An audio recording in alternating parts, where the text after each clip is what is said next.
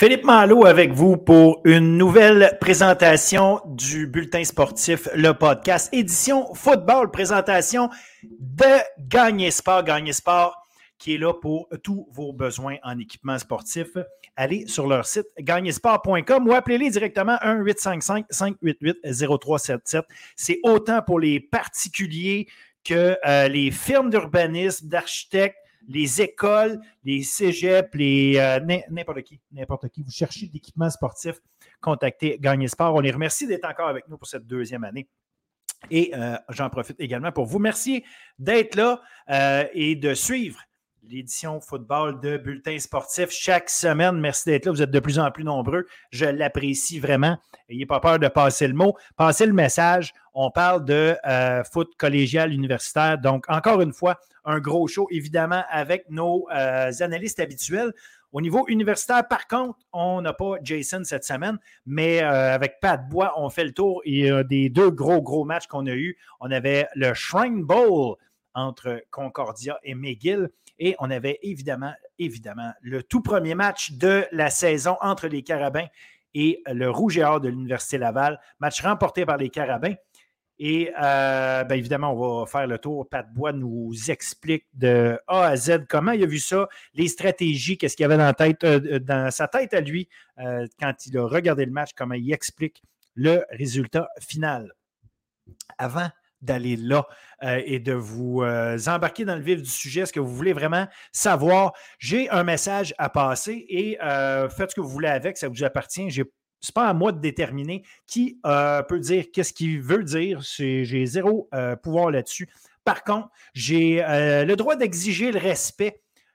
Et ceux à qui le chapeau fait, mettez-le. Sérieusement, là, sérieusement, je mets beaucoup trop d'énergie à faire ça pour votre plaisir et le plaisir de la très, très, très vaste majorité des fans de football collégial et universitaire d'ici. Mais je mets trop d'énergie là-dessus. Pas point. Je mets trop d'énergie pour pouvoir recevoir des euh, insultes sur mon intégrité, des insultes sur la qualité de ce que je fais. Et quand je dis la qualité, comme je dis, tout le monde peut s'améliorer. Il y a toujours des choses qu'on peut faire de mieux. Mais le faire de manière insultante, de faire ça de manière à essayer de me, euh, de me faire dire des choses que je dis pas, de un, euh, d'avoir de la mauvaise foi et à la fin, essayer de me faire passer pour ce que je ne suis pas. Sérieusement, là, je trouve ça pénible, je trouve ça désagréable. Oui, il faut vivre avec le fait que quand on met euh, des choses en public, les gens ont le droit de les commenter. Maintenant, commentez-les, Dites que ce que je fais, ce n'est pas bon pour telle, telle, telle raison. Dites que vous n'êtes pas d'accord avec ce que je dis, ce qui est encore mieux pour telle, telle, telle raison. On va pouvoir en débattre. Mais dire que je suis un vendu, dire que euh, ce que je fais, c'est fait avec des mauvaises intentions, c'est-à-dire de essayer de faire comprendre à tout le monde qu'il faut être un fan d'une équipe plutôt que l'autre. Moi, je vous dis une affaire, mangez de la merde, OK? J'en ai rien à cirer de vos Christi de problèmes. Arrangez-vous. Mais c'est pas. Je pourrais dire que je m'en fous, puis on fait juste pas répondre. Mais des fois, là, des fois, ça tape ses nerfs. Et je vous rajouterai une chose. Venant de certaines personnes avec qui ça fait longtemps que euh, j'ai des relations courtoises et agréables, commencez à me faire traiter comme je me fais traiter sérieusement, là, euh, c'est loin d'être nécessaire dans ma vie. Je n'ai pas besoin de ça. Fait si ça ne vous intéresse pas ce que je fais, si ce que je fais, c'est plate, si ce que je fais, euh, c'est imbécile, puis que mes idées et mes euh, prises de position euh, vous font pas votre affaire au point de penser que je suis un être de second ordre, ben je vous répète, mangez de là, puis arrangez-vous ailleurs. Il y a sûrement plein, plein de monde qui passe leur temps à vous parler de sport universitaire. Donc, allez les voir eux autres. Ils vont sûrement vous accueillir avec plaisir, étant donné que vous êtes si agréable à côtoyer. Et ça, je me contrefous de quelle équipe vous êtes fan ou pas, mais sincèrement, je m'en contrefous. Moi, là, j'aime le sport universitaire, j'aime le sport collégial, j'aime les équipes. J'adore des joueurs de partout. Je l'ai dit, j'ai des bonnes relations avec la majorité du monde. Je n'ai pas besoin de me faire écœurer. C'était euh, mon petit message. Puis si ça vous dit de vous tenir, de, vous tenez absolument à euh, m'écœurer, créez-vous donc une place. Allez entre vous autres, puis appelez ça le forum des baveux. Faites-vous chier entre vous autres. Faites ça. J'aimais ça. Vous êtes du monde qui aimez ça, vous écœurer, puis En plus, vous êtes persuadé que vous avez raison d'agir comme ça. Faites-le donc entre vous autres. Il me semble que vous allez avoir plus de fun parce que les écœurés du monde qui n'ont rien demandé, qui ne vous ont jamais écœuré personnellement, je ne vois pas l'objectif, à moins que vous soyez des petits minables, que quand vous étiez dans la cour d'école, puis c'est vous autres que vous essayez d'écœurer le monde, puis finalement vous êtes rendu compte que ce c'était pas si le fun, ça n'avait pas réglé encore ce bout-là dans votre vie. C'est peut-être ça votre problème. C'est peut-être ça qu'est-ce qui arrive. Vous n'avez pas gagné assez souvent des choses en le faisant de la bonne façon. Il faut être minable, il faut être sournois. Bien, arrangez-vous de vous autres. Créez-vous-en une cour d'école. Moi, ça fait longtemps que je suis sorti de là. Fait que faites donc pareil. Parce que, by the way, là, il n'y a pas beaucoup de monde de 16-17 ans qui vient m'écœurer. Non, c'est supposé être des adultes. Fait agissez en adulte, sacrez-moi patience, ou bien faites, quand vous voulez me parler, faites-le de manière polie, de manière respectueuse, puis le reste va se faire de la bonne façon de lui-même. Sur ce, bon show tout le monde.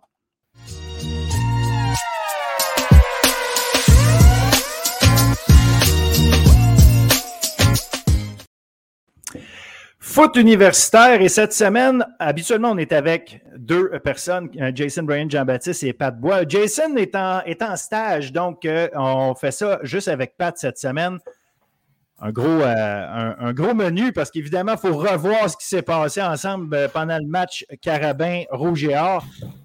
Ceci dit, avant ça, on va aller voir Miguel Concordia, mais même avant ça, je vais te dire salut Pat, comment ça va? Ça va bien fait, toi? Yes, ça va bien. Il faut savoir qu'on se parle tout le temps un petit euh, une minute ou deux avant de commencer l'enregistrement. Fait que nos salutations avaient été faites, mais question de faire ça comme il faut. Pat, on a eu deux matchs très intéressant en fin de semaine à analyser. Je sais que le monde a envie de nous entendre parler de euh, Montréal-Laval, mais avant ça, il y avait un match qui était important quand même pour le classement. McGill-Concordia. McGill avait commencé la saison 1-2. C'était leur, euh, déjà leur, euh, leur quatrième match. Donc, avant la pause, c'était la seule équipe qui, jouait ses quatre premiers matchs sans pause. McGill avait une chance d'aller en pause justement à 500. L'autre côté, tu avais Concordia qui était 1 et 1, il voulait se positionner. Le match s'est déroulé à Concordia. Essentiellement, tout le match, c'est Concordia qui a eu les, devants. Pas, en fait, pas, essentiellement, c'est comme ça que ça s'est passé. Le match se termine 42-24. Je pense que c'est un paquet de détails qui ont juste donné l'avantage à Concordia tout le long, qui n'avait pas nécessairement une, grosse avance tout le long du match, mais qui s'est assuré d'être en avant, mettre de la pression constamment, puis forcer justement Miguel à jouer du foot de rattrapage. Oui, exactement. aussi, c'est les revirements au début de la game qui ont gardé McGill dans le match. Là, il y a beaucoup de, de, mauvais jeux des retourneurs de Concordia en début de match qui ont permis à McGill de revenir dans le match, mais s'il n'y a pas ces erreurs-là sur les retours, ben, c'est même pas proche. Concordia est sorti euh, comme une balle euh, en début de match. Ils ont été ralentis par eux-mêmes, puis par la suite, ils ont, réglé leurs problèmes, puis ils ont juste continué de Est-ce qu'avec ce match-là, je ne veux pas arriver à des, des conclusions, c'est pas ça, mais il faut juste comprendre la tendance. Est-ce que Concordia est vraiment, puis moi en tout cas, j'ai l'impression, je le vois, c'est un peu ça, mais est-ce que Concordia est vraiment l'équipe numéro 3 cette année dans la Ligue? ou euh, c'est juste match après match, euh, les, les, hauts et les bas font en sorte que, euh, bon, en fin de semaine, c'est ça qu'on a vu. La semaine prochaine, ils rejoueraient un contre l'autre, puis on ne verrait pas nécessairement le même portrait. D'après toi, Concordia, est-ce que c'est l'équipe la plus stable, si on veut, des trois entre Sherbrooke, McGill et, les Singers? Moi, je pense que présentement, c'est une conférence à trois tiers. Tu as Laval-Montréal dans un tiers, tu as Concordia dans un tiers, puis tu as les deux autres dans l'autre tiers. Ah, je pense que ça dit tout, ça à dire. Euh, mais c'est ça, effectivement, parce qu'on j'ai l'impression qu'on voit une, c'est une bonne équipe de Concordia et juste une sérieuse coche en arrière de Montréal puis Laval qui fait en sorte que quand ils jouent contre eux, ben évidemment, on, a l'impression de voir les défauts, euh, les apparaître, les erreurs euh, sont payées cher, mais effectivement, Concordia offre un jeu qui est plus complet puis surtout, ce, qui ce que je trouve intéressant, c'est à quel point on a euh, rapidement stabilisé une défensive avec le nouveau staff de coach là-bas. Euh, notamment, puis celui qui a joué un grand match d'ailleurs, il a été joueur, euh, joueur défensif de la semaine, c'est le secondaire Loïc Gagné. un gars qui, qui vient de Grasset, un gars, tu sais, son nom ne sortait pas tout le temps parce qu'à Grasset, il jouait avec d'autres euh, superstars, mais euh, c'est un gars qui fait un travail formidable comme Sam. Puis cette semaine, là, il a été, il a été disons, honoré dignement du fait de, sa bonne performance. C'est un gars sur qui Polo compte beaucoup, puis il va être là pour les prochaines années aussi. Oui, exactement. Puis aussi, c'est comme un crédit à, Polo, son staff, puis les joueurs qui ont embarqué dans le système. Euh, ils performent très bien depuis le début de l'année. Tu as de match contre McGill, mais au sol, euh, ils ont complètement sorti euh, l'attaque au sol de McGill. Les seuls, les seuls verges qu'ils ont eu, c'est pas sur des jeux de course, c'est sur des scrambles de Eloa. Euh, au niveau de la, au niveau, je, je pense qu'on réalisé 4 sacs. Euh, en termes de, de Eloa a complété un petit peu en haut de 50% de ses passes. Donc, je pense que c'est un, un, plan de match euh, très bien très bien fait pour l'autre. Il a voulu enlever ce qu'il a enlevé. Puis, je pense que ça prouve un peu ce que je dis depuis le début de l'année. Qui donne des jours ça de ton taille là, mais prouve-le, force-le à battre avec ton bras, ce qu'il n'est pas encore capable de faire que ce soit lui ou les, les, les outils alentour de lui, mais c'est à ce, à ce niveau-là que Miguel, il faut qu'il s'améliore. L'attaque au sol s'améliorer. Là, c'est un, un gars qui faire des jeux n'importe quand, mais il faut que le passing game devienne euh, plus complet. Ben exact. Puis on, l'avait vu dans quelques petites séquences. Vous n'aviez parlé, toi puis Jason, à un moment donné, justement, que McGill et Eloi en particulier vont, beaucoup s'améliorer. Le jour, il va être capable de découper des défenses un peu plus. Il l'avait fait un petit peu la semaine passée. On l'avait vu dans quelques séquences où est-ce qu'il y a justement des gains de 7 verges, 12 verges ici et là, aller chercher, des, aller chercher ce que le terrain lui donnait. Euh, dans ce match-ci, effectivement, ça a été difficile. Puis essentiellement, ben, tu sais, là, il a fallu qu'il se fie sur Darius Simmons, qui lui a capté 10 ballons. Mais tu sais, la plus longue passe, c'est 36 verges. On commence à couper les longs jeux euh, à, à Eloi, puis qu'en plus, ben, effectivement, oui, en fait, on le contient. Oui, il, est allé chercher 107 verges, il faut y donner. Mais comme tu dis, c'est des jeux où est-ce qu'il était pris pour scrambler, puis la, qualité de son. Euh, ses qualités athlétiques font foi de tout pour dans son cas. Fait que oui, il va ramasser des verges, mais ultimement, il ne fera pas gagner en jouant comme ça. Exact. Donc, une pause pour McGill. J'imagine que euh, ça va euh, leur donner un petit coup de main parce que euh, la bataille est loin d'être réglée avec Sherbrooke, ultimement, pour aller, aller se, qualifier ultimement en éliminatoire. La semaine prochaine, bon, comme je dis, ils sont en pause. Concordia, eux, vont recevoir Laval. On aura la chance d'en reparler. Parlant de Laval, là, je pense que euh, c'est le match dont il fallait, on veut parler. On en a parlé la semaine passée pour mettre la table. On en parle cette semaine. Une grosse victoire de Montréal, 31-14. Si on regarde le pointage, on a euh, une indication qui. On, a l'impression que Montréal a euh, dominé ce match-là. Par contre, je n'irai vraiment pas jusque-là, surtout qu'à la moitié du quatrième quart, on est encore à 14-14. Oui, exactement. C'est un match chaudement disputé des deux équipes qui se connaissent. Euh, les défensives ont, performé à, haut niveau presque toute la partie. Euh, cafouillage de Laval en, en, fin de match, comme moi j'ai rarement vu depuis 20 depuis toujours.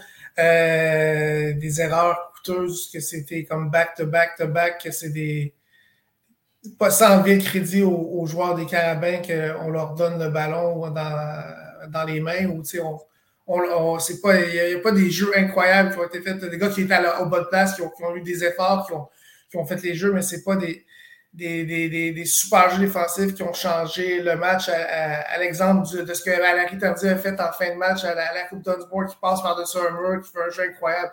C'est un, une interception lancée des mains, un, un point échappé, puis un, un, kick-off sur un script que le retourneur n'a pas laissé aller par terre, puis qu'un joueur de Montréal avec une grande intensité a récupéré.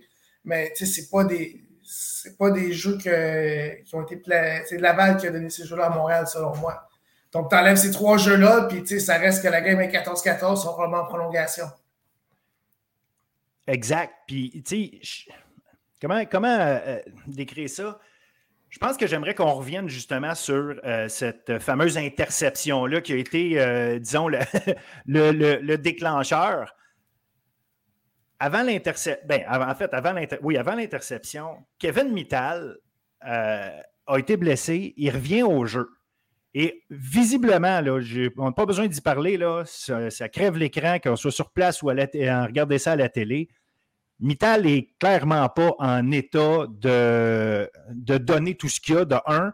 Puis, écoute, à le voir boiter comme ça, j'ai de la misère à penser que euh, il pouvait vraiment faire une différence. C'est quoi qu'il y avait dans la tête de Justin Etier, d'après toi, d'envoyer Mittal? C'est-tu parce qu'il s'est dit Mittal à 40% 50% il est meilleur que, mon, que mes gars qui sont sur le banc? Est-ce que c'est parce que euh, mentalement, pour le reste de l'équipe, dire OK, on, est correct, euh, Kevin est là? Ou c'est tout simplement pour dire je vais déranger la, défensive adverse? Ils n'ont pas le choix de se mettre à deux sur lui, même s'il n'est pas à 100% Qu'est-ce qui fait qu'un un, un Mittal aussi diminué est envoyé sur le terrain dans des situations aussi importantes? Mais je pense que euh, suite à la blessure, ben, il faut donner comme. Euh, souvent, c'est arrivé, le joueur est blessé, le physio dit il n'est pas à 100%, mais d'accord, il est capable de continuer un petit peu. Tu l'envoies sur le terrain. Là, c'est suite à ça, tu vois qu'il n'est pas à 100%, tu dis, ah, il est pas, peut-être sur, leur optique, il avait pas de l'air, il est peut-être un 10% moins, moins, moins là, mais tu sais, possiblement il peut faire des jeux quand même, mais tu plus que ça avançait dans le match, plus qu'on voyait que c'était pas un 10% qu'il avait pas, c'était du, du 20 à 30%, c'était pas le même. C'était pas le même joueur. Par contre, si tu parles du jeu en question, c'est un, concept qu'on appelle mesh au football, où tu as deux joueurs qui se croisent, tu essaies de faire un un pic, puis si c'est zone, tu t'assois, tu t'assois dans la, tu t'assois. Si c'est bad, mais tu continues. Puis quand on voit sur le jeu, euh, ben Mittal, il n'a pas semblé déranger assez son, le, gars qui était sur lui, puis le gars qui était sur lui, euh, euh, quand il a vu que Kevin s'est assis dans la zone, il, a, envoyé ses yeux sur le il, il, a triché de l'autre côté. Puis visiblement, c'est ça, sur ce jeu-là, Arnaud Desjardins euh, est obligé de jouer vite. Puis clairement, il a lancé le ballon là où il pensait que quelqu'un allait être. Parce que la seule personne qui est là, c'est Guillaume Perrier euh, à ce moment-là. C'est pas comme si. Tu sais, c'est pas juste euh, une erreur d'exécution, un, qu'on est à un pouce près d'envoyer le ballon à bonne place. C'est pas Perrier qui reach pour aller chercher ce ballon-là. Il le mm. reçoit directement dans les mains. À son, à son crédit, par exemple, Kevin s'est décidé de s'asseoir. Il a mis ses jeux sur le carrière. Il a le carrière a lancé de l'autre côté. Donc, ça, c'est un, bon, un bon instinct de sa part, mais clairement, Arnaud a reçu un mauvais snap. Il a paniqué. Il s'est débarrassé de la balle où ce que le gars devrait être sans nécessairement regarder, mais lancé en plein des mains du gars de Montréal. Exact. Puis tu sais, ça, ça a été un jeu clé parce que c'est 14-14 à ce moment-là. Bang, on met ça 21-14. Mais euh, c'est qu'après ça, euh, Montréal trouve une manière de complètement anéantir l'attaque de, euh, de, Laval. Deux drives de suite où est-ce qu'on oblige Blanchard à punter après deux two and out, puis c'est comme ça que ça se passe. Puis on l'a vu ultimement, ben c'est ça, comme tu disais tantôt, un ballon échappé sur un, un dégagement. Olivier Cool, qui depuis le début de l'année est extrêmement solide pour une recrue, là, est-ce que l'événement était euh, à ce point important que ça peut avoir joué euh, euh, mentalement, ce qui était plus nerveux? Tu en as joué des gros matchs, tu as, vu ce que c'est être au, au, PEPS, avoir un stade plein. Évidemment, tu jouais dans bonnes couleurs à ce moment-là, mais pour, pour les équipes qui jouent au PEPS, mais il reste que ce que je veux dire par là, à quel point la nervosité a peut-être joué dans le cas d'Olivier Cool. Qu'est-ce que tu as senti là-dessus? ça, ça, reste que le jeune, c'est un surdoué. Il fait sa place à Laval à sa première année. C'est un gars qui, depuis le début je pense qu'il n'en a pas échappé un. Il faut lui donner le bénéfice que c'est, on ne sait pas ce qu'il avait. Y a-tu un, un soleil dans le visage? Y a-tu paniqué? C'est pas assez inhabituel de lui. Si, si, si la Laval le met à cette position-là, c'est qu'en entraînement, il ne doit jamais l'échapper. Ah, je, pense, je pense que une fois n'est pas coutume. C'est un gars qui est une belle année devant lui. La semaine d'avant, il était le, héros du match avec un, le plus gros retour depuis, je pense, depuis 15 ans dans la RSEQ. Je pense que c'est une erreur coûteuse de sa part, mais je pense que le type de joueur que c'est, c'est un gars qui va ressortir plus fort.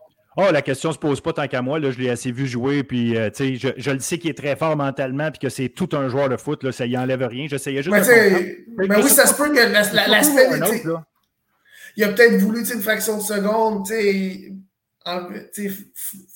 peut-être un gros jeu, a mis ses yeux sur les gens qui descendent. Des fois, les bons retourneurs ont la capacité de, dans la dernière minute, d'enlever leurs yeux, de, de, de, pouvoir faire, voir deux choses en même temps. Peut-être qu'il n'a pas gardé ses yeux sur le. À ce niveau-là, c'est dur à voir. Parce que le eu des mains, ça passe entre ses, entre ses mains. Donc, c'est peut-être une erreur de, nervosité. C'est vraiment, pour moi, c'est vraiment, vraiment dur à dire, mais possiblement, oui, c'est un gars de première année, gros moment, c'est des choses qui peuvent arriver, mais je suis pas inquiet pour lui.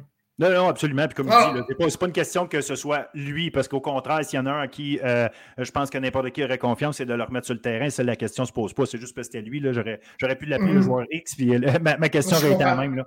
Euh, dans ce match-là, par contre, si on recule avant, on a vu Jonathan Sénécal prendre contrôle du match, mais d'une façon qu'on savait qu'il était capable, mais on ne l'avait pas vu faire ça de cette façon-là depuis son entrée euh, au football universitaire. Il a eu de la difficulté à compléter beaucoup de passes pour beaucoup de verges. Puis il a commencé même son troisième quart avec une interception qu'il a lancée à, Christophe Beaulieu, qui, by the way, a joué un excellent match. Et après ça, on a vu Sénécal, on dirait, euh, comment je pourrais dire, chercher moins longtemps sa deuxième et sa troisième option, puis décider d'utiliser ses jambes davantage.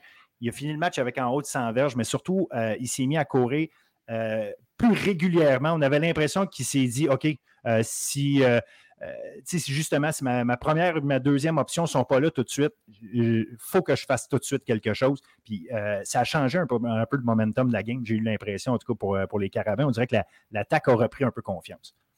Ben, c'est un bon point. Laval, la raison pourquoi Jonathan a eu à faire ça, c'est que Laval euh, joué beaucoup de couverture en Mahomes, joué été agressif souvent en Mahomes, se mettait des gars directement dans, euh, dans la phase des receveurs des, des carabins. Ont mis beaucoup, aussi ont mis beaucoup de pression. Quand tu joues des fois du, du, du et tu es agressif, mais tu peux t'exposer à, à des courses du corps souvent, une des, une des bonnes stratégies que Laval faisait en première demi, ça arrivé plusieurs fois qu'il faisait en situation deuxième long, faisait de la couverture Mahomes à, à, du two-man qu'on appelle avec deux safety en deux, des gars euh, sur, la ligne, euh, dans in your face des receveurs. Ils sortaient des joueurs de ligne défensive, mettaient deux, donc ils mettaient deux secondaires, dont un qui était spy sur, euh, qui était sur, sur Sénégal. Donc, parce que la était conscient que dans, situation, dans ces situations-là, que c'est, ça prend un gars sur le corps arrière. Montréal a eu beaucoup de difficultés avec, cette, couverture-là. Souvent, une des solutions dans cette couverture-là, ben, ça enlève le timing que, Montréal avait. Sauf que ça t'expose des fois à des gros gains de carrière de courir. Depuis, depuis, depuis l'année passée, Sénécal était blessé, il ne l'avait pas fait. Donc, à Laval, on, a, on est à. Sénécal, présentement, court pas. On va mettre de la pression, on va être agressif. Puis finalement, le, euh, Sénécal, payés avec ses jambes. Donc, ils se sont rendus compte euh, au niveau des carabins qu'il y avait beaucoup de, de demandes du côté de Laval très agressif en deuxième demi, beaucoup de situations de, couverture où que là, finalement, on n'avait pas de, gars qui étaient en membre avec, Jonathan. Puis quand ça arrive, ces situations-là, il faut que les alliés gardent le carrière en dedans, ce qu'ils n'ont pas fait. Puis euh, tu donnes autant de gazon à Sénécal, il va te faire payer. Il faisait, il faisait quand il était au high school, il faisait au cégep, puis il faisait, il, fait très bien universitaire. Donc, c'est un gars qui a des capacités athlétiques en haut de la moyenne. On ne lui demande pas de le faire, quand il n'y a pas de besoin, mais quand, le besoin est là, c'est un gars qui va te faire payer si, tu enlèves toutes ces options. Puis tu, il, faut, que tu que, si tu fais ça, il faut que tu aies quelqu'un sur lui ou qu'avec tes, tes, défensifs, tu le contiennes en dedans.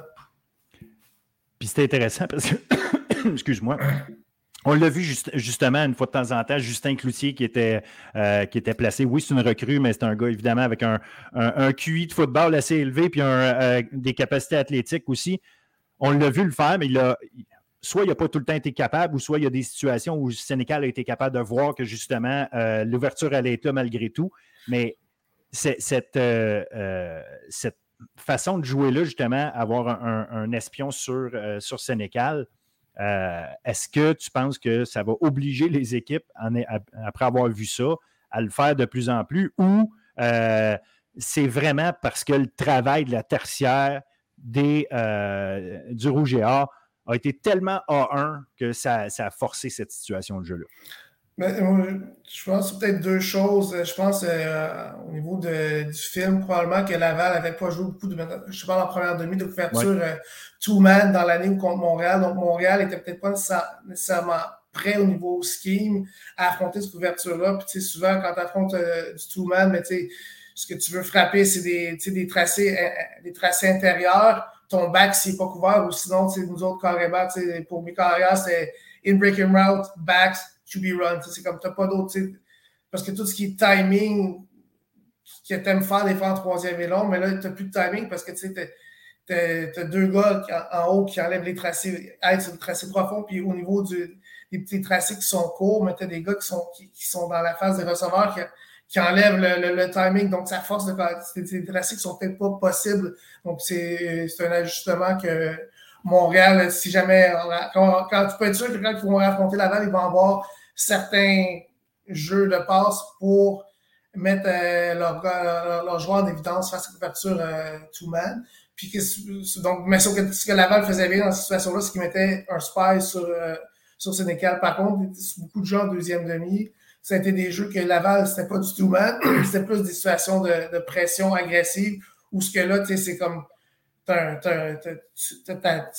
mets de la pression, tu veux que le carrière se lance le ballon vide ou il se fait saquer. Puis c'est sur certains de ces jeux-là que le Sénécal a fait des, des, des jeux incroyables. À ce niveau-là, c'est aux joueurs de la ligne défensive de contenir le carrière. le contain, c'est ça. D'avoir un contain, puis le, forcer de le garder en dedans si la pression ne se rend pas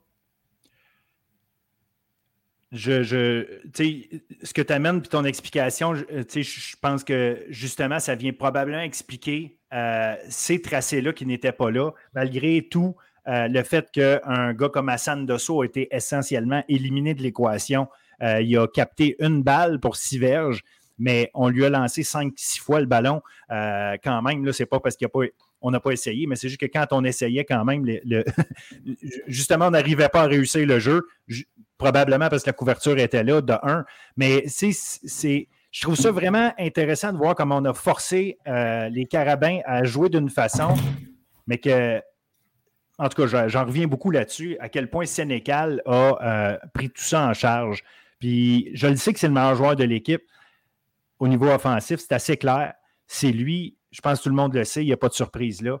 Mais euh, c'est cette capacité ou cette, cette euh, euh, le, fait de réaliser les jeux au moment où changer un peu son approche, réaliser les jeux au moment où justement son équipe en a besoin, ou est-ce qu'il a besoin soit d'improviser ou un petit peu changer l'approche qui a été capable de faire. Tu veux que ton meilleur joueur soit capable d'être le meilleur sur le terrain. Puis je trouve que c'est la démonstration que Sénécal a été capable de faire quand ses armes autour de lui n'étaient plus capables de produire ou n'arrivaient pas à produire. Il a été capable de faire des, euh, grandes choses. Fait qu'en ce sens-là, pour moi, c'est une performance que je, je, je, veux saluer parce que j'ai adoré le regarder réagir à ça. Il reste qu'il n'a complété au total que 157 verges euh, de, de passes. C'est son plus bas total depuis qu'il est arrivé au niveau universitaire. Il faut saluer le Rouge et Or de l'autre côté aussi pour ça. Euh, on a forcé Sénécal à faire autre chose. Il nous a battus avec ça, oui, mais ce n'est pas lui qui, les a battus, comme tu dis, à la, toute fin. Euh, ça reste que c'est les trois fameux jeux qui font la grosse différence, qui font en sorte que tu as 17 points d'écart dans tout ça. Mais si tu n'as pas le pick six, si tu n'as pas euh, les, deux ballons échappés sur, sur, les bottées, tu as peut-être une victoire du rouge et or à la fin. Tu peut-être, c'est vraiment juste une question de dire que c'est la fin du match qui a tout changé. Malgré ça, euh, je pense que ça va faire en sorte que les, deux équipes vont avoir de quoi réfléchir. Les coaching staff vont avoir tellement de choses à réfléchir pour le prochain, le prochain affrontement. C'était bizarre jusqu'à un certain point comment ça s'est passé. Ce n'était pas, du, euh, du habituel, disons ça comme ça. Mais tu sais, des, des, comme on tantôt, les défensifs vont jouer les, malgré le fait que Laval a échappé Sénécal sur certains, sur certains jeux au sol, ils ont, ils, ont, ils ont, quand même neutralisé l'attaque au sol des Carabins. Sur la passe, euh, Montréal a fait euh, presque trois fois le tiers de ce qu'ils font d'habitude par, par, la passe. Donc, c'est quand même une, une, bonne prestation. Pas parfaite parce qu'on a, on a, on a plus, plus, le match avançait, plus qu'on a permis à Sénécal de, de, de, faire, de, faire des gros jeux. Donc, c'est cet aspect-là probablement que, qui est à, qui est à, qui est à peaufiner, puis qui est à, mettre, de mettre une coche au-dessus pour Laval. Puis la défensive des Carabins a quand même complètement shut down. oui, Mittal était blessé, mais même avant qu'il se blesse en deuxième demi, la défensive des, des Carabins était quand même assez hermétique. Ils ont eu beaucoup de two and out en deuxième demi. Puis à ce niveau-là, oui, les, on en parle, je suis d'accord, il y a eu les règlements qui ont changé la partie, mais dans ces moments-là, quand Laval a peut-être une chance de remonter, la défensive des Carabins a dit non. Exact. Puis euh, pour, pour, terminer là-dessus, euh, euh, moi, il y a un gars que, j'adore voir depuis l'année passée, c'est Édouard Arsenault avec, avec le Rouge et Or. On parle souvent, on parle beaucoup de Mittal. On parle de Frédéric Antoine parce qu'on le sait à quel point c'est un athlète, mais ça reste que Frédéric Antoine, jusqu'à un certain point, n'arrive pas, euh, euh, pas à se positionner comme un, régulier dans, le groupe de receveurs. C'est Édouard Arsenault, le, numéro 2 dans cette équipe-là au niveau des receveurs. Euh, capté 5 passes, 98 verges, 2 de 41, dont un pour le, toucher là, en, première demi.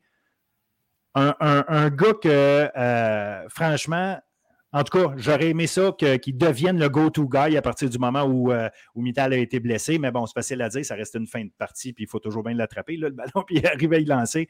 Mais euh, j'adore ce gars-là. J'adore vraiment le, travail qu'il fait, extrêmement solide, il est constant à chaque match. Oh, définitivement, moi, c'est un gars de, de, semaine en semaine qui m'impressionne de, plus en plus, puis qui prouve que c'est que c'est c'est pas juste un second un second violon, c'est un gars d'impact qu'il faut qu'il faut respecter euh, à, tous les semaines. Puis je suis d'accord aussi que euh, Frédéric Antoine, c'est présentement un, un énigme. Tu sais, un gars qui a un, talent comme ça, qui présentement ne réussit pas à, avoir tu sais, son, son, temps, son temps de jeu régulier. Donc, tu sais. Il, il y a des bons receveurs à Laval, mais tu sais, ce gars-là, c'est quand même un athlète euh, en, en haut de la, en haut de la, de la, moyenne. Donc, ça, serait, ça va être intéressant de voir son développement et s'il est capable au niveau d'évoluer de, dans le système du rouge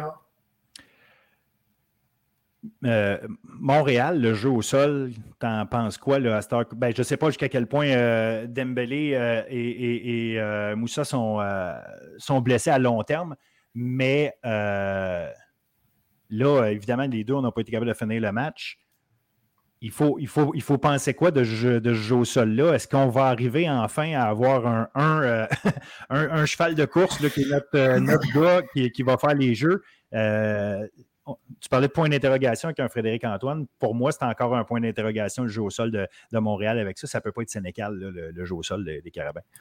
Non, définitivement. Puis, avant sa blessure, Dembélé avait tout un match. Dès que tu touchais le ballon, c'était explosif sur des, sur des courses, sur des, sur des passes. Euh. donc, je pense qu'en santé, autant que l'autre performe bien, pour moi, c'est vraiment une coche au-dessus. Je pense que ça peut être le backfield des Carabins pendant les cinq prochaines années. Par contre, présentement, il est blessé. L'autre joueur qui était, devant lui est blessé. Montréal après, a fait du patchage. il y avait leur centre arrière en fin de match qui jouait comme, porteur, qui jouait comme porteur de ballon à Limoilou, qui est un gars très physique, qui est capable de te. qui va être bon en protection de passe, qui va, qui va te donner des verges honnêtes, mais il ne te fera pas des, des, des, des, jeux explosifs. Je pense que le temps de savoir ce que c'est les blessures, je pense que avec des, des, joueurs comme ça, il y a sûrement peut-être d'autres joueurs à Montréal qui sont athlétiques, qu'on n'a pas vu encore, qui vont peut-être avoir l'opportunité de, démontrer leur, euh, leur talent dans les, dans les prochaines semaines aussi. Ça reste à voir. Yes, on va, puis on va surveiller ça, c'est sûr et certain. Donc, euh, premier, premier affrontement à Montréal-Laval qui est passé, euh, ce qui fait en sorte qu'évidemment, Montréal est seul au sommet du classement trois victoires, Laval 2 et 1, tout comme Concordia. Et là, on va avoir Laval contre Concordia à Concordia cette semaine. Est-ce que les Stingers sont capables, ou tu sais, parce que tu l'as dit tantôt en début début d'intervention, on a trois tiers, on a cinq équipes, mais on a trois tiers. Est-ce que Concordia a ce qu'il faut pour euh, euh, déranger puis aller chercher cette victoire-là contre Laval si Laval joue la game qui est supposée jouer? Est-ce que Concordia a, suffisamment d'outils et de ressources pour aller, euh, aller chercher ce match-là? Je pense que si Laval joue comme Laval, mon, ma, réponse à ta question est, non. Sauf que sur un terrain de football, on ne peut jamais faire d'équations euh, mathématiques au niveau de Concordia, on a deux anciens de, deux, anciens de, la, de la comme trois anciens avec Coach Brad, qui, le, coach en chef, les coordinateurs mais les coachs en chef, coach à Laval, les coordinateurs ont joué, ou puis les Polo a coaché à Laval. C'est trois gars qui connaissent très bien le, Laval, qui, sont, qui vont être capables de mettre un bon plan de match en place. Par contre, ça reste que c'est les joueurs qui vont, qui, vont l'exécuter. Ça, ça va prendre un, match sans faire des, des, Stingers qui n'ont pas, pas encore fait depuis le début de l'année. Euh, tirer de l'arrière contre Sherbrooke, a deux semaines. Euh, la semaine passée, si tu fais des revirements comme ça sur des retours de, de beauté contre Laval ou contre Montréal, mais tu pars 40-0 en, première, en fin de première demi. Donc, à ce niveau-là, je pense que Concordia a, beaucoup de travail à faire. Je pense aussi qu'au niveau des unités spéciales, euh, ben, autant qu'offensivement, défensivement, Concordia fait bien, on progressé. Je pense que sur les unités spéciales, ben, face à la profondeur de Laval, je pense que le, le, le, gros, gros, gros, gros avantage au niveau du Gérard va à ce niveau-là. Le football à 3 essais, ça reste la tiers de la partie. Donc, je pense que ça, ça prend vraiment un match parfait des Stingers. Puis, malheureusement pour eux, mais Bouchard a perdu contre Carabins. Puis d'habitude, quand Laval perd une game, la semaine, d'après, les gars sont, fouettés. Les, les c'est quand tu as une équipe avec plein de talent comme ça, puis de semaine en semaine, tu, dis aux gars, tu fais une erreur, mais tu gagnes pareil, tu fais des jeux pareils. Mais souvent, le gars, il t'écoute, mais tu sais, comme, bah, tu oui, mais tu je le fais, on fait pareil. Là, quand tu perds, mais là, les gars sont plus conscients des erreurs, ils se rendent compte de, qu'ils sont plus, euh, ils sont pas tout le temps beaux, ils sont pas tout le temps fins, ils sont, puis Laval, les, les joueurs, là, les, coachs de Laval, ils, peuvent exposer les choses plus facilement. je pense que quand tu, quand tu, quand tu fouettes une équipe comme ça, ben, d'habitude, elle sort, elle sort plus fort, ils, ils vont pouvoir prouver aux, aux gens que la, la la mauvaise séquence du quatrième quart, puis le match contre Montréal, c'était une erreur. Puis pour moi, je pense que la va sortir fort. Donc, tout peut arriver sur un terrain. Je pense que la, au niveau de la Concordia, les coachs, la, mentalité du staff pour pouvoir continuer avec le rouge ça, reste à voir sur la profondeur pour pouvoir arriver dans un, dans, un, dans un combat heavyweight. Ça reste à voir. Et, ça va être euh, ça reste à voir, puis il y a peut-être un statement à aller faire, victoire ou défaite, il y a peut-être un statement à aller faire pour Concordia de, se positionner. Euh, l'autre match, Sherbrooke à Montréal. Sherbrooke arrive de sa, semaine de vacances, euh, mais s'en vont quand même au Sepsum à Montréal. Montréal qui va arriver là en grande confiance. Sherbrooke a des choses à, corriger, disons-le comme ça, ou clairement à peaufiner. Je vais aller plus loin. Euh, puis il y a surtout de la santé en général qu'il va falloir surveiller, à, savoir à quel point les, joueurs clés euh, qui, ne pouvaient pas être là vont être capables d'être de, retour. Sherbrooke, c'est une équipe qui a donné du fil à retordre à Montréal l'an passé.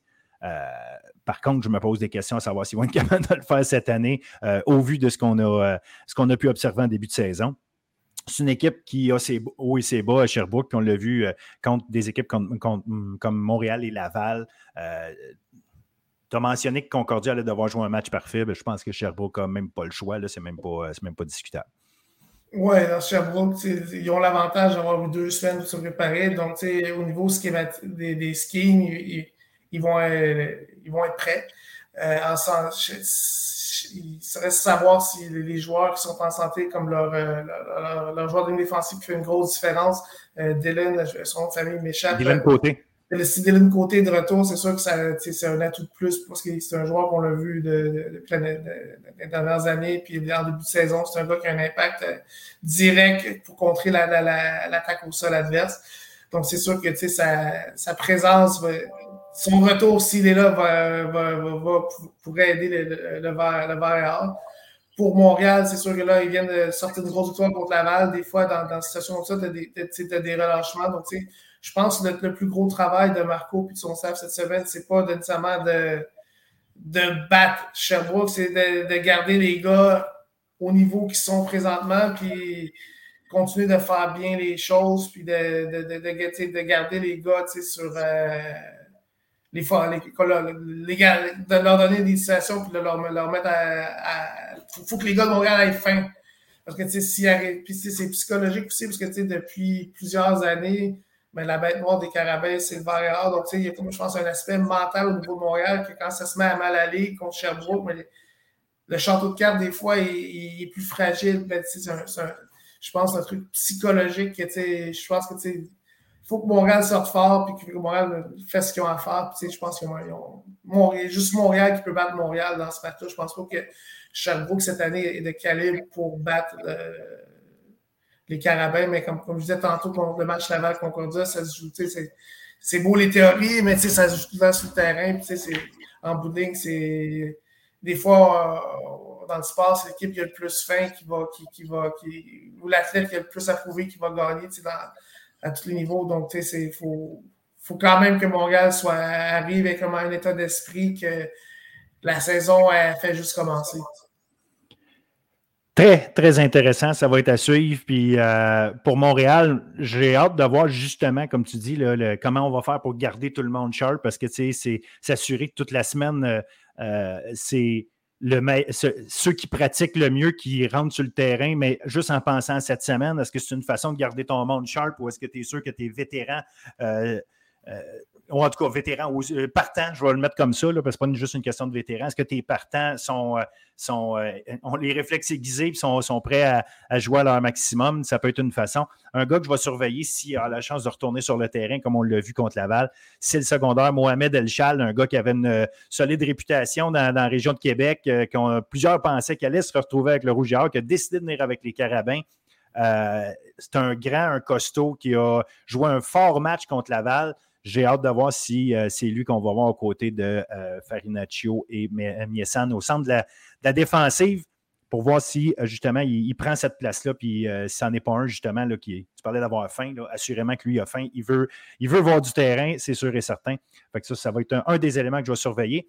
Pat Bois, un gros merci pour toute cette analyse-là. Euh, encore une fois, là, je pense que les, gens voient le football universitaire avec un œil encore mieux aiguisé, mieux averti là, grâce à tes, analyses. Fait que c'est super apprécié. Puis on se souhaite encore une autre bonne semaine de football. Merci beaucoup, Phil. Bonne semaine à toi aussi.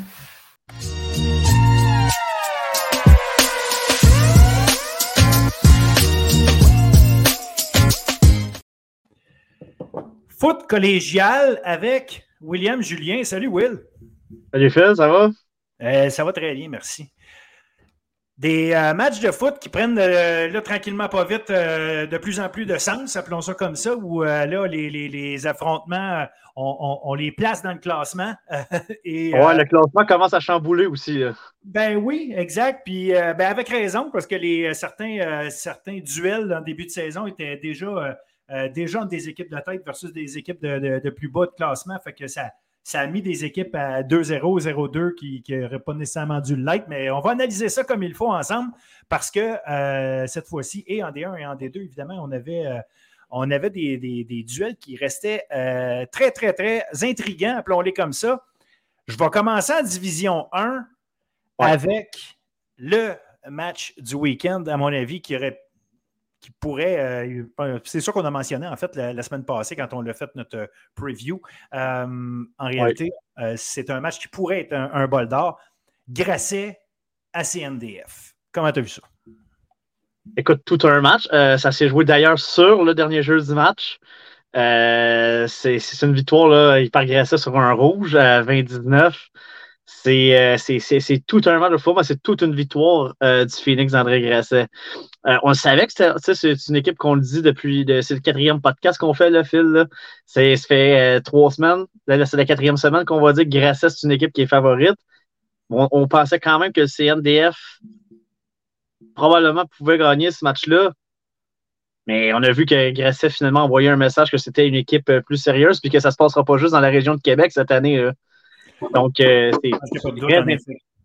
c'est très, intéressant comme victoire dans un match. Euh, la, défensive de Grasset a prouvé qu'elle était encore bonne.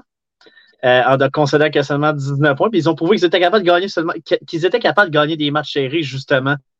ça, je pense que c'est quelque chose, c'est un élément qui est intéressant à, à, souligner parce qu'on disait, ah, les, premiers adversaires qu'ils avaient eus, le vieux Saint-Jean, on s'est dit, est-ce que c'est vraiment la, vraie identité? Ils sont allés battre une grosse équipe chez eux à Québec. On sait que c'est pas facile d'aller jouer là-bas euh, au stade des anciens, c'est NDF.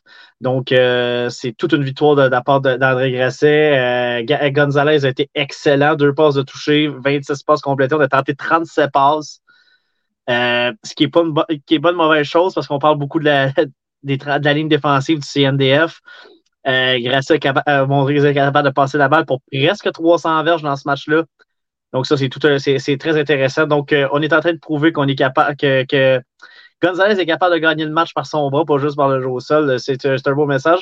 On n'a on pas, couru beaucoup, on n'a pas eu un, grand succès. On été capable de le faire quand c'était à des moments importants pour aller chercher des, premiers jeux, euh, des choses comme ça. On été capable d'aller, euh, sans dire qu'on a tout cassé là, au niveau des verges au sol, statistiquement. quand ça, moi, c'est moi, là, des fois, c'est pas grave si c'est pas euh, les statistiques, mais les statistiques, des fois, c'est important. Si tu es 3 en 4 ou 4 en 5 en troisième essai au sol, puis que ça te permet de construire tes séquences, mais c'est exactement ça. Donc, c'est un peu ce qui est arrivé. Puis Gonzalez et l'attaque aérienne de, de Grasset s'est occupé de. C'est toute une victoire euh, du Phoenix. J'ai vraiment aimé comment ils ont joué dans ce match-là euh, contre le CNDF. Il y a un paquet d'histoires, je trouve, à aller chercher euh, de cette, de cette performance-là. D'abord, on mentionnait accorder seulement 19 points, mais 9 de ces 19 points-là, c'est même pas la défense qui les a accordés en partant. Exact. Un retour de beauté euh, et un, toucher de sûreté pour commencer le match. La défensive n'était pas embarquée sur le terrain, euh, que, déjà c'était 9 à 0. Le, premier, jeu en défensive que fait Grasset, euh, s'en va récupérer immédiatement un ballon. Donc, il, s'est passé de quoi là? Fait qu'on tirait derrière 9 à 0, mais rapidement, on a replacé les choses pour Grasset au point où c'était 17-9 pour Grasset à la demi. Fait, Tu mentionnais, on a réussi à faire des choses euh, par la voie des airs. Il y, a des, il, y avait une pression qui arrivait, mais on a su trouver la façon de, gérer cette pression-là pour aller chercher des verges. Parce que Steve Mboumois, euh, c'est tout un joueur, mais Thomas Gosselin aussi. Euh, moi, j'ai adoré euh, Thomas Gosselin depuis le début de la saison. Puis dans ce match-là, il était particulièrement excellent, le, le, plaqueur défensif, le 95. Oui, il était, écoute, il, était partout sur le terrain. C'est pas, pas, pas, compliqué. C'est tout un match qu'il a joué. Fait que, tu sais, il, y, a eu des choses intéressantes de ce côté-là de voir Grasset qui, en deuxième demi, comme je dis, si j'enlève le début de match, où est-ce que, bon, euh, visiblement, on a, on a été ébranlé rapidement, mais après ça, le reste de la demi, ça appartient à Grasset. Puis après ça, euh, ce qui est intéressant aussi, c'est de voir que Alexis Delille est embarqué dans le match parce que Thomas Leroux, euh, bon, visiblement, on n'était pas satisfait de, de, pas nécessairement, je n'irais pas dire que c'est de lui comme tel, parce que ça, je, ce serait de faire un procès d'intention, mais c'est, on n'était pas satisfait de la production qu'il y avait là. Puis on a le luxe à CNDF d'avoir deux carrières, peuvent rentrer dans le terrain, euh, créer des choses. on, en, a parlé depuis le début de la saison, que justement, c'est NDF, si ça allait moins bien pour un des deux corps arrière pendant un match, peu importe lequel ils avaient parti, mais ils avaient une belle, très, très belle solution de rechange. Euh, des fois, c'est même pas, comme tu dis, tu on ne fait pas de procès d'intention parce que c'est pas ça qu'on veut faire. Mais des fois, c'est sûr qu'un match, ça va, ça va, moins bien, ça va moins bien aller, puis toutes les équipes sont comme ça. Puis des fois, tu veux juste changer le momentum, tu sais, surtout euh, avec le fait. Puis euh, quand Alexis Delis est arrivé, on a vu juste un, petit changement de, souffle dans le match. Puis euh, des fois, c'est ça que c'est, ça que prend. Hein, il y a des choses qui vont moins bien contre un adversaire. Ben, des fois, juste de, changer le mal de place. Mais ça, ça, ça, ça, donne des beaux résultats. Mais y tout un match de football, si, on a, si ces deux équipes-là s'en vont au bal d'or et nous offrent ce match-là, on va être servi à souhait. Absolument, absolument. Puis tu sais, c'est ça, c'était du beau jeu à certains égards. Il y a une chose, par contre, dans ce match-là, puis je veux le soulever, puis c'est pas. Euh, en fait, je ne vais même pas euh, mentionner son nom parce que la, personne dont je vais parler, ceux qui le savent, savent. Moi, là, faire le coupe-gorge après un sac, là, le refaire deux, puis trois, puis quatre fois. Euh, prenez le temps d'aller voir les images si ça vous tente. Le point n'est pas de cibler le joueur en question qui fait ça, c'est de cibler tous les joueurs qui ont le goût de faire ça. Ça ne se fait pas sur un terrain de football. Tu n'as pas besoin de faire ça. Euh, c'est complètement inutile. Peu importe le niveau, ça, Phil. C'est même, non, exactement, exactement. Ça ne se fait pas sur un terrain de football. tu, fais bien de le mentionner. Ça n'a rien à voir avec le niveau. Joue au football. Domine ta game de football. tu n'as pas besoin de ramener ça à, des, gestes comme ceux-là. Euh, je, lance ça euh, dans l'univers, faites ce que vous voulez avec, mais la réalité, c'est que je pense que c'est important que les, les, gens sachent, on regarde les matchs. Il y a du monde qui regarde les matchs, que ce soit dans les estrades, via la web diffusion il y a je comprends qu'on deal avec des jeunes qui sont encore jeunes, puis c'est correct. Je ne dis pas qu'il ne faut pas pardonner à ceux qui ont fait ça, mais il y a une éducation à faire par rapport à ça. Euh, c'est pour ça que je n'aime pas la personne parce que ça ne sert absolument à rien. L'idée, ce n'est pas de le pointer particulièrement. C'est vraiment de dire euh, faisons attention à ce que nous faisons sur le terrain, messieurs. Vous avez euh, vous aimez avoir le, le spotlight, ça vient qu'une responsabilité, puis ça, ça en fait partie. Exact. Puis euh, on a rien. Et moi, écoute, je suis très bien en jouant, mais même les, les joueurs que je coach, euh, c'est, on est content. Faites une belle célébration ou une célébration d'équipe, c'est toujours plus fun après un beau jeu. Mais commencer à avoir des choses un peu. C'est, des, en fait, c'est des célébrations disgracieuses, tu sais. Euh, c'est ça qui n'a pas sa place. Donc, tu sais, un beau jeu, des high five, des, des, des, joueurs qui épaule à épaule sautent dans les airs, tu sais, c'est, ça, ça fait partie d'une célébration de football. Mais effectivement, c'est un coupe-gorge. c'est pour ça que je voulais le mentionner. Peu importe le niveau que tu joues dans la NFL, dans la Ligue canadienne, collégiale des 1 NCAA, euh, que ça n'a pas sa place. Là. Donc, euh, c'est. Euh, c'est des gestes disgracieux, c'est sûr qu'on va en voir. Là, c'est pas la première fois, c'est pas la dernière, malheureusement, mais toujours plus le fun une belle célébration d'équipe ou une belle célébration sobre après un jeu qu'une affaire de coupe-gorge comme ça, ou des, même des doigts d'honneur que j'ai déjà vus après des jeux. Absolument. Non, c'est ça. Puis, tu sais, même à la limite, euh, je ne serais pas nécessairement d'accord sur l'aspect de sobriété. Ça ne me dérange pas, moi, mais, tu sais, mais euh, manque pas de respect à ta game, manque pas de respect à ton adversaire. Tu n'as pas besoin d'aller là. Euh, c'est la, limite à ne pas franchir. ton sport, il est beau. il est déjà assez tough de même. Le gars contre qui tu joues, il donne tout ce qu'il a. Euh, ça se peut qu'il dise des affaires qui, qui mais soit plus, euh, soit plus adulte que lui. Moi, là, un point que j'ai toujours amené à mes joueurs, c'est faites des célébrations, puis oui, mais c'est correct. Puis euh, j'ai dit des gestes disgracieux, tu sais jamais, peut-être qu'à un autre niveau, tu vas, tu vas finir par jouer avec ce joueur-là. Tu ne sais pas, tu sais, peut-être, donc ça, c'est quelque chose que tu sais, puis cette personne-là peut s'en rappeler. Donc, tu sais, c'est toujours mieux de, des fois de en fait, j'aimerais. Quand je parlais de sobriété, c'est plus que tant qu'à faire un geste comme ça, fais rien. Oh, je, je, suis d'accord. Comme tu dis, tant qu'à faire ça, oui. Mais tu sais, non, non, non, en disant, tu sais, J'en ai pas de problème avec euh, ben, non plus. du fun. Puis, euh, euh, je trouvais ça drôle, moi, dans le temps qu'il y avait des touchés, puis que les, les, les gars se faisaient des, des, des, des, des, danses. Puis, on, se rappelle, on se rappelle de Terrell Owens qui faisait le serveur. Mais des affaires de même. Moi, quand les gars, écoute, c'était les alouettes. Quelque chose de comique aussi. Là, ben oui, ben oui, il y a du fun. Moi, c'est parfait. Mais célèbre. Célèbre, ne sois pas en train de, de, comme tu as dit, essayer d'humilier les autres ou être en mode je suis en train de d'arracher des têtes, là, c'est pas ça. non, exact. tu viens de sortir du.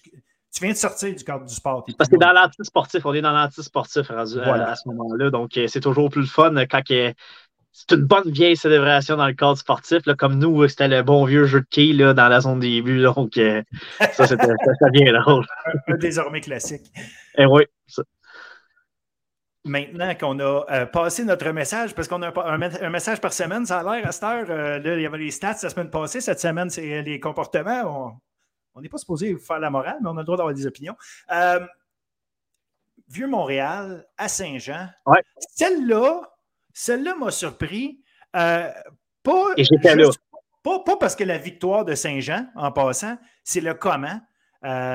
écoute, Vieux, vieux Montréal, là, euh, il, il n'était pas là pendant un grand bout du match. Là. C'est. Ah, j'étais. en plus, j'étais. J'étais sur place. Terrain, puis il faisait ce qu'il voulait pendant euh, quoi, trois quarts de temps à peu près. C'est incroyable. Ah, j'étais sur place, puis 42-32, ça aurait pu finir plus que ça. Euh, les Géants ont manqué un placement. Les Géants ont été arrêtés dans un quatrième essai en zone offensive en tentant un jeu truqué. Euh, un genre de un genre de dégagement offensif avec le, fameux euh, le fameux onside man qu'il y avait derrière. en fait, euh, il l'aurait eu, c'est juste qu'il n'a pas franchi le diverge qui manquait. Non, exact, c'est ça, il l'a eu, mais c'est ça, on a été arrêté. Donc, tu sais, tu aurais pu ajouter encore des points là. Donc, au, moins, au minimum, au moins 6. Là, que, donc, ça a été dominé d'un bout à l'autre pour moi du côté de Par Saint-Jean. Euh, comme tu l'as dit, Théroux, euh, moi j'étais sur place, donc euh, j'ai vu, j'ai pu observer plusieurs choses. Six passes de toucher, donc quatre à Nathan Carnian. ce duo-là se connaît quand même assez bien. depuis, depuis des années. Donc, ils, ont, bien connecté. Six passes de toucher, une seule interception pour Théroux. écoute, quatre passes de toucher. on a été on a complètement dominé avec le jeu aérien. On a été capable de courir aussi. Ça, ça a été une, une bonne nouvelle pour Saint-Jean qui avait un peu de difficulté avec euh, l'équilibre offensif. Là. Euh, depuis le début de la saison, Jonathan Lacasse qui a été le, plus sollicité au sol avec 70 verges au sol. Donc, ça, c'est une bonne nouvelle euh, donc, pour, pour, pour Saint-Jean. On a vu des, la créativité aussi du côté des géants offensivement avec des, des, des beaux concepts de passe, euh, des beaux jeux. Euh, d'ailleurs, j'aimerais souligner le premier touché en carrière de mon ancien avec euh, son de PML avec qui j'ai gagné un championnat en Détroit, Charles-Olivier Cyr, qui est également un excellent joueur de baseball. Oui, absolument. mais, mais lui, je veux en parler. J'ouvre la parenthèse. là. J'ai été tu sais, c'est un gars quoi, il est 6 pieds 6 à peu près? oui, je pense que c'est ça, 6-5 rendu là, on va, je vais lui donner son pouce. Écoute, il, bloque bien. Il, est, utilisé, euh, euh, euh, mi-fullback, mi-tight end. et, il bloque bien. Il fait des bons tracés de passe. et franchement, puis lui aussi aurait pu avoir encore plus de. il aurait pu marquer un, un toucher de plus. Franchement, j'ai trouvé que c'était un match très solide de sa part. Je ne sais pas si c'est parce que la performance du Vieux-Montréal a permis de, voir encore, plus, évoluer les gars de, Saint-Jean. Mais Charles-Olivier Cyr, là, euh, je lève mon chapeau. Oui, Nathan Carignan en quatre passes, puis je lève encore plus mon chapeau, mais j'ai beaucoup apprécié le match de Cyr. Oui, écoute, puis c'est une recrue. Donc, euh, qui joue à la, à la position d'allié rapproché. Euh, donc, c'est très intéressant. Nous, on l'avait utilisé, on l'utilisait comme allié rapproché à la fin de son, de son périple. Il a commencé comme corps arrière avec évidemment la, la, la qu'il avait. Euh, euh, il était déjà très grand au niveau, au niveau scolaire, mais euh, non, on l'avait converti comme allié rapproché, puis il, est très bon, c'est un joueur, puis c'est un joueur qui est très sérieux aussi dans, dans, sa, façon de faire, autant au niveau euh, au niveau du terrain, mais de, la préparation également hors terrain. Donc, euh, ça, c'est un des bons joueurs, puis un des, des, bons. Euh, j'ai coaché avec son père également, donc qui, coach dans la région aussi de Saint-Jean depuis des années. c'est un des très bons joueurs que j'ai eu, ça, honnêtement. Puis, non, il, il, a joué un match solide. il a aidé beaucoup aussi pour le jeu aérien. Pas juste, il y a, il a seulement trois réceptions, un touché, là.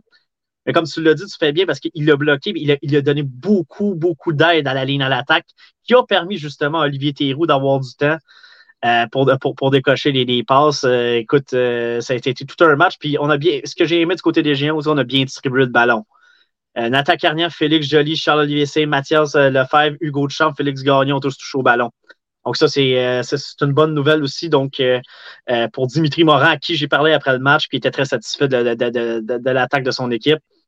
C'est un beau message quand même qu'on a envoyé du côté des Géants parce que c'est 42-32, comme je l'ai dit, mais ça aurait pu être plus. Puis on a joué un très, très gros match. En tout cas, au niveau offensif, on a envoyé tout un message à, la Ligue qu'on était capable de, faire des choses. Ben, tu le dis, au niveau offensif, ça n'a pas empêché qu'il y, a eu, euh, eu des belles choses euh, en défense. Moi, j'ai aimé le match d'Alex Fraser, notamment. Euh, qui, qui Mathis Leboeuf qui a été très bon aussi, qui a passé, qui, aurait pu avoir deux interceptions dans ce match-là. Là. Ben, en plein ça. Puis, tu sais, fait oui, ça a fini, on a fini par accorder 32 points. Il y a tout là-dessus. Ben oui, ben évidemment, comme tu dis, il y a ça. Ce, que, ce qui, ce qui a. Euh, des longs jeux. C'est des longs jeux qu'on a accordés, dans le chute 75 oui. Ben, il faut les compter pareil parce qu'on a, on a, marqué sur des longs jeux à Saint-Jean aussi, là, quand tu regardes ça. Mais, mais, la réalité, c'est que ce qui, ce qui a marqué le changement pour Vieux-Montréal, c'est l'arrivée d'un ancien de Saint-Jean. Oui, exact, on passe d'accord. Tom Cabanza, euh, qui est arrivé euh, en la place de Philippe Orcel, qui avait pris, euh, je pense, tous les, toutes les remises depuis le début de la saison. Là, Orcel, encore une fois, avait de la difficulté à créer quelque chose offensivement. Ce que Cabanza a réussi à faire quand même. Puis le match, euh, on pourrait dire, ah, euh, Saint-Jean avait une bonne avance, puis ils ont mis le pied, euh, ils ont mis la pédale douce. Non, je ne pas à ce moment-là du match. Au quatrième, quart, au quatrième quart, le vieux Montréal a peut-être, mais il reste que. Oui, parce qu'à la fin, c'était quand même 42-25 avant que le dernier jeu, en fait, a touché. 4,6 secondes, le dernier touché. Ben, c'est ça. Là, fait que là, on va dire que, admettons que, mais, mais ça reste que Cabanza, au début, quand il est arrivé. Ah, au, troisième quart, au, troisième quart, ça a été clairement le meilleur quart du Vieux-Montréal. Autant, euh, en tout cas, du moins offensivement, parce que c'est défensivement qu'on s'est complètement écroulé. Il y avait une réplique à chaque euh, fois, c'est ça. Exact. Donc, euh, mais au troisième quart, on a montré des belles choses. Puis c'est intéressant ce qu'on a du Cabanza. C'est 9 en 16, 152 verges. C'est lui qui a lancé deux passes de toucher ce que j'ai vu, Phil, on en a parlé souvent de Philippe Porcel depuis le début de la saison, puis c'est pas le procès d'intention, je veux pas faire ça, puis pas, mais je pense qu'il va avoir besoin d'adaptation. Euh, je pense que ça commence à peut-être le rythme. Il y, a, il y, a eu quand même des bons adversaires, trois bons adversaires en partant de la saison. Là, on va lui donner le bénéfice du doute. Mais euh, au niveau athlétique, écoute, ses, ses, capacités sont incroyables. Euh, mais je pense que c'est peut-être que de, faire le saut en D1 euh, comme ça, je pense que c'est peut-être un. Ah, ça prend peut-être, tu sais, des fois, ça prend juste un, petit, euh, un peu plus d'adaptation.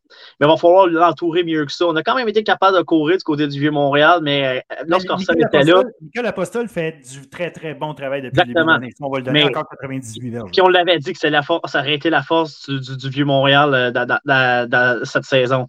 Mais là, on n'entoure pas bien euh, Orcel, il n'est pas bien protégé non plus. Euh, tant que ça euh, au niveau aérien. On, a un peu, on, est très bon pour le blocage au niveau du jeu au sol, Phil, on a quand même des lacunes côté, contre, contre le jeu de passe. Avec, faire déjà le jeu de passe, donc ça, ça ne l'aide pas. Mais il va avoir, il va avoir besoin d'adaptation. J'ai hâte de voir comment le vieux Montréal va utiliser euh, ses corps arrière, Orsol et Cabanza d'ici la fin de la saison. Ça pourrait être intéressant, peut-être, si on veut essayer d'aller en série. Est-ce qu'on va vouloir y aller avec Cabanza qui a, démontré de belles choses? On va vouloir continuer à développer Orsol. On a une grosse décision à prendre du côté du Vieux-Montréal, honnêtement, à ce niveau-là. Ben, à un moment donné aussi, il faut que tu y ailles avec le corps arrière qui te donne le plus de chances de gagner. Exactement. Puis, euh, Et comme je l'ai dit, c'est rien contre Orsol, là, mais on, surtout quand tu le vois sur place, tu peux témoigner il y a beaucoup plus. Il y a, de la difficulté, comme je l'ai dit, les, ses qualités athlétiques sont, sont A1. C'est la vitesse de prise de décision. C'est la vitesse de prise de décision. Je comprends qu'il y a de la pression, mais tu sais, puis elle là, elle n'est pas, pas, moins là, c'est pas ça. Je, je, serais prêt de le faire, by the way, en passant. Mais, mais c'est juste de dire qu'il euh, euh, y a besoin d'accélérer sa prise de décision. Exact. C'est une question que je connais bien, moi, fait que je peux, je peux en témoigner quand même. Mais oui, donc exact, je pense que c'est au niveau de la prise de décision, c'est différent. On, on, a parlé de, c'est sans décédant comme joueur de flag football, mais c'est pas, c'est clairement pas la même chose. Ben, il, a joué, euh, il, a, joué, il, a joué, civil un peu avec, euh, avec les, les couleurs de, Saint-Léonard aussi, là. mais, mais, il reste, mais, il reste. il, y a pas, il, y a, moins d'expérience au niveau de, du football qu'au niveau. Euh, puis même si les couleurs de Saint-Léonard, dans le niveau civil, c'est toute une ligue t'arrives collégial D1, c'est pas la même chose, surtout avec les, défensifs et les équipes qu'on a en, D1, la compétition qu'on a. Euh, donc, ça, c'est quelque chose qui s'améliore, par contre, euh, du côté d'Arcel. Donc, euh, peut-être que j'ai hâte de voir si on va peut-être pas lui donner, le, retirer un peu pour qu'il apprenne peut-être vers les lignes de côté. Tu sais, de voir, des fois, de voir le match des lignes de côté, tu peux, tu, vois, la, game différemment, puis ça peut peut-être revenir plus fort, mais je pense qu'on, moi, je ne serais pas surpris qu'on y aille avec Cabanza pendant, peut-être pendant un bout, euh, jusqu'à la fin de la saison, ça sera euh, au Vieux-Montréal de décider à ce moment-là. Ce sera à voir parce qu'on a des receveurs vraiment intéressants. En oui, il est Rivet, Gabriel Paul. Il est Rivet, puis Cernacek aussi, qui est un excellent athlète. Donc, tu sais, on, on, a des très bons receveurs, c'est une chose. Il faut pouvoir en profiter, ça, c'est l'autre chose. Par contre, euh, tu l'as dit, là, on joue contre des bonnes défenses, puis ce ne sera pas plus simple la semaine prochaine parce que c'est Grasset. Exact. Mais, comme tu l'as dit, ce qui est à retenir, c'est la façon dont Saint-Jean a gagné ce match-là. C'est très intéressant pour les géants pour le suite de la saison. Absolument, absolument. C'est là-dessus qu'il faut se concentrer. Sur le positif, deux autres matchs qu'on avait, euh, je ne veux pas qu'on passe énormément de temps là-dessus. Euh, c'est essentiellement des, euh, dégelés. Limoilou a battu Garneau 40 à 14. Deux équipes qui, avaient deux victoires, aucune défaite. Mais on l'a dit, le le, calendrier est monté d'une certaine manière par rapport au classement de l'an passé. Euh, ça n'enlève rien. Chaque équipe, c'est deux nouvelles équipes à chaque année. Là, je veux pas. deux. et, on se rappelle, Garneau. Limoilou ont, battu deux très, très, très grosses équipes en partant. Garneau, euh, ça a été des victoires assez courtes. Contre, ah euh, contre, Saint-Jean et contre Vanier. Fait que là, je pense qu'ils ont trouvé. ils ont frappé un mur contre Limoilou cette mm. fois-ci. intéressant, par contre, Garneau, c'est Charles Gamache qui a joué tout le match. Donc, on n'a pas de chaise musicale côté, euh, côté euh, carrière. Donc, ça, c'est intéressant de ce côté-là. Mais c'est très intéressant. Ça, de, ce point de vue-là, de au moins, on a fait confiance à Gamache tout le match. Ça, tu vas chercher un certain rythme, tu vas chercher euh, quelque chose d'intéressant. je pense que, tu sais, surtout rendu là, surtout avec une équipe de 2-0, tu veux peut-être pas commencer à jouer à la chaise musicale parce que tu es quand même, tu l'as dit, Garneau, c'était quand même deux courtes victoires contre Saint-Jean qui est maintenant sixième et contre Vanier qui est dernier. Donc, c'était pas euh, euh, des, victoires convaincantes en plus contre ces équipes-là. On savait qu'ils seraient, ils se battraient dans ce coin-là. Ben là, Limoilou a juste prouvé encore sa, domination. Écoute, Jérémy Ouellet a juste eu à passer pour 155 verges, a lancé trois passes de toucher. Il s'est occupé, occupé du jeu au sol aussi. Il était capable de courir. Il a un touché au sol. Euh, Joey Marcotte c'était exceptionnel, encore, encore en haut de 100 verges euh, au, sol. On a bien distribué le ballon. Limoilou a été fidèle à son habitude. Puis défensivement, mais ben, cette équipe-là a été solide. Et encore un autre bon match euh, pour Victor Lavoie, pour qui on a, des, on, avait, on a des bons mots depuis le début de la saison et pour qui on a, coach Parent avait des bons mots en disant qu'il était capable de remplacer euh, les grosses pertes à, la défensive. Il a encore prouvé, il a joué un, solide match encore pour, pour les Limoilou dans la défensive. Absolument. L'autre match, euh, le quatrième, c'était Vanier à Champlain-Lennoxville. Encore une fois, là, on a Vanier qui était euh, à recherche d'une première victoire. Champlain-Lennoxville aussi, parce que Champlain-Lennoxville avait affronté notamment, ben pas notamment, CNDF et Limoilou en partant. Donc, euh, évidemment, ça, ça, ça, jouait, mais bon, c'est. C'est là qu'on voulait voir ce que Lennoxville était capable d'envoyer un message en contre Vanier, est-ce qu'ils étaient plus proches de Vanier ou ils étaient plus proches de l'équipe. je pense qu'on a eu la réponse. Ben, exact. Mais moi, ce que je trouve particulièrement fort euh, du côté de Champlain-Lennoxville, c'est ce qu'on a été capable de faire au niveau de, la, défensive au sol. Adam Callender court huit fois pour moins 10 verges. Euh, ça, ça, ça, ça, me parle très fort. Puis, euh, côté positif pour Vanier, il faut le dire quand même. Riley Element, comme corps arrière, a quand même bien fait. Riley Element est revenu et euh, il a lui aussi trouvé Jason Byle euh, tout le match. 9, catch pour 162 verges, 2 touchés. Euh, on, a, on, a, on a tout un joueur de football à Vanier avec ce Byle, mais ça reste ce qu'on disait au début de l'année. Au début de l'année, on disait est-ce que pour Vanier, trouvez-nous un joueur qu'on va pouvoir parler, qui va faire la différence? Je pense qu'on l'a. Euh, on l'a trouvé, mais il joue bien. Maintenant, il en faut d'autres. exact. Mais, mais c'est positif, par contre, de voir que Riley Element a quand même été bon. C'est un meilleur ratio de passes de toucher qu'un d'interception. Donc, ça, ça veut dire qu'il a bien protégé le ballon. Ça, c'est intéressant. Euh, quand tu, tu, regardes ça, surtout dans une défaite de 47-17, tu pourrais penser qu'il y a eu beaucoup de revirements. Pas du tout. Il était quand même très bon pour protéger le ballon euh, à ce niveau-là. C'est intéressant. Moi, ce que j'aime du côté de, Lennoxville, c'est que ça ne s'est pas juste joué avec Jerry Momo. Là. Oui, il y a eu un excellent match. 105 verges de toucher. On était trois passes de toucher pour Antoine O'Doherty euh, Linko. Ça, c'était intéressant. O'Doherty Linko, il faut, qu'on se pratique à le dire. Là. Oui, c'est ça. O'Doherty. O'Doherty Linko. Exact. Exact. je veux juste mentionner, et euh, bonjour à sa mère, elle m'a écrit pour me dire Hey, c'est correct, je comprends, c'est pas facile à dire. Vous pouvez dire juste l'incours si vous voulez. Fait que si jamais euh, t'aimes mieux dire juste l'incours, c'est même accepté par sa maman. O'Doherty l'incours. Bravo. Euh, j'aime bien dire les noms comme ça, mais oui, il y a 203 verges, 3 passes de toucher. Donc, ça, c'est intéressant de voir aussi que au niveau aérien, on a été très bon. On a amené euh, Drew Cloutier dans le match aussi qui, a, lancé une passe de toucher. Donc, euh, des belles choses aussi euh, du côté de Lennox Pas juste le, score, mais c'est la façon dont on a, a, marqué nos touchés aussi qui est intéressante. Puis défensivement, Ambroise Duplessis-Giraud a joué tout un match pour les Cougars. il était partout sur le terrain, lui s'il y, avait, y avait un jeu, il était, pas, il était pas, pas mal tout le temps sur le jeu euh, euh qui, était là. Alors, ben, c'est un, un, joueur, un joueur qu'on avait, euh, savait, ultra important pour cette défensive-là. Alors, ça fait le tour en D1. rapidement, je ne veux pas embarquer dans, l'analyse. Il faut se garder du temps pour analyser la D2. Mais juste mentionner, cette semaine, on a Garneau à Champlain-Lennoxville, Saint-Jean à CNDF, Vanier à Limoilou, et euh, Grasset à Vieux-Montréal. Donc, un paquet de matchs vraiment euh, intéressants à regarder aussi. Lennox Garneau, très intéressant. Euh, Garneau 2 et 1, Lennox 1 et 2. Euh, une équipe qui sort d'une lourde victoire, une équipe qui sort d'une lourde, en fait, d'une victoire assez convaincante, l'autre qui sort d'une lourde défaite.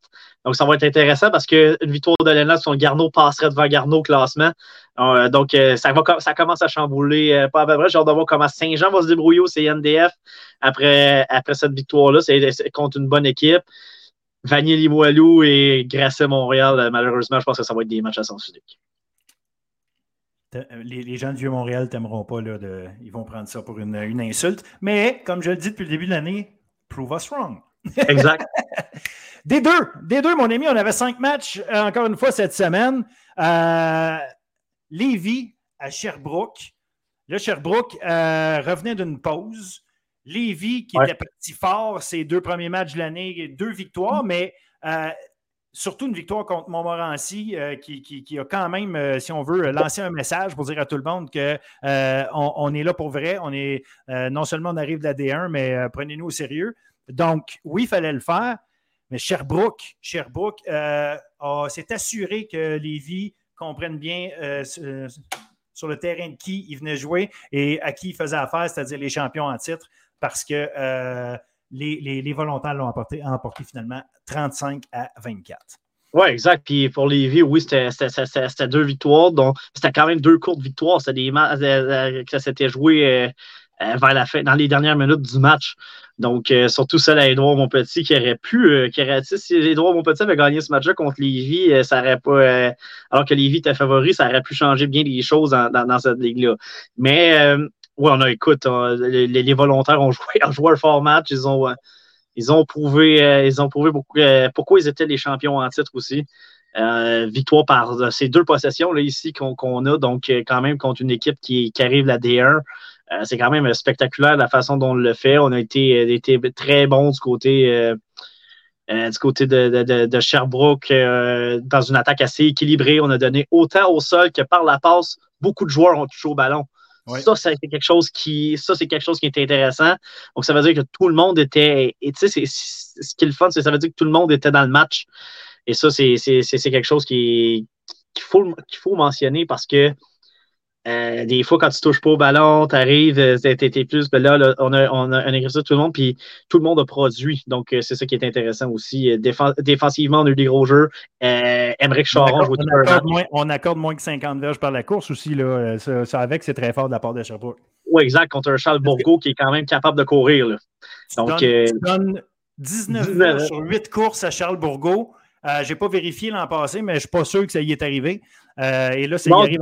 il y avait à peu près ça par cours, je pense, l'an passé. Oui, euh, donc, non, non, ça, c'est. on parle, on parle d'affirmation de, de, ou de statement pour utiliser le, mot anglais. oui, ça, c'est clairement. ça, c'en est un gros, là autant offensivement, comme je te dis, on a distribué le ballon autant au sol que par la passe à plusieurs joueurs. Et défensivement, la façon dont on a joué, Emmerich Charon a joué tout un match. Euh, il y a cinq plaqués et demi au total. Il y a une interception. Il a été, il a été interception, ouais.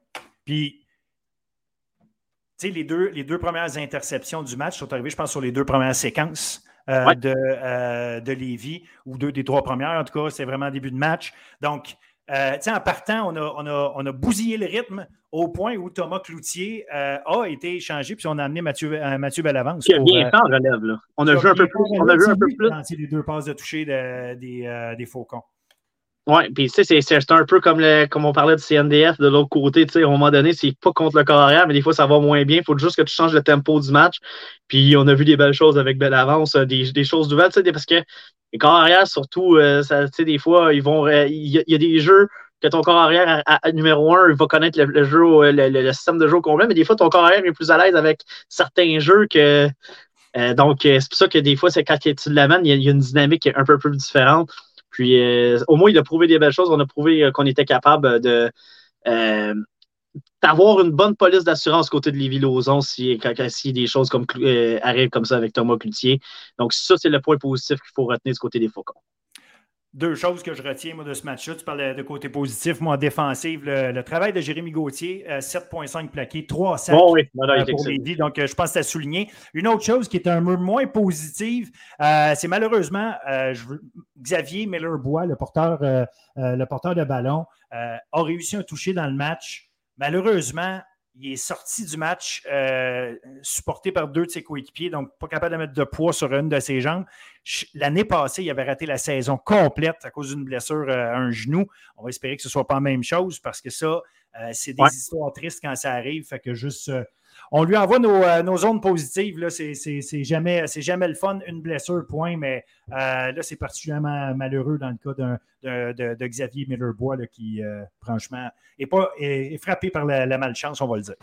Oui, absolument, clairement. Puis non, c'est ça. C'est un excellent joueur de football, donc c'est ça qui, qui, qui, est dommage pour lui.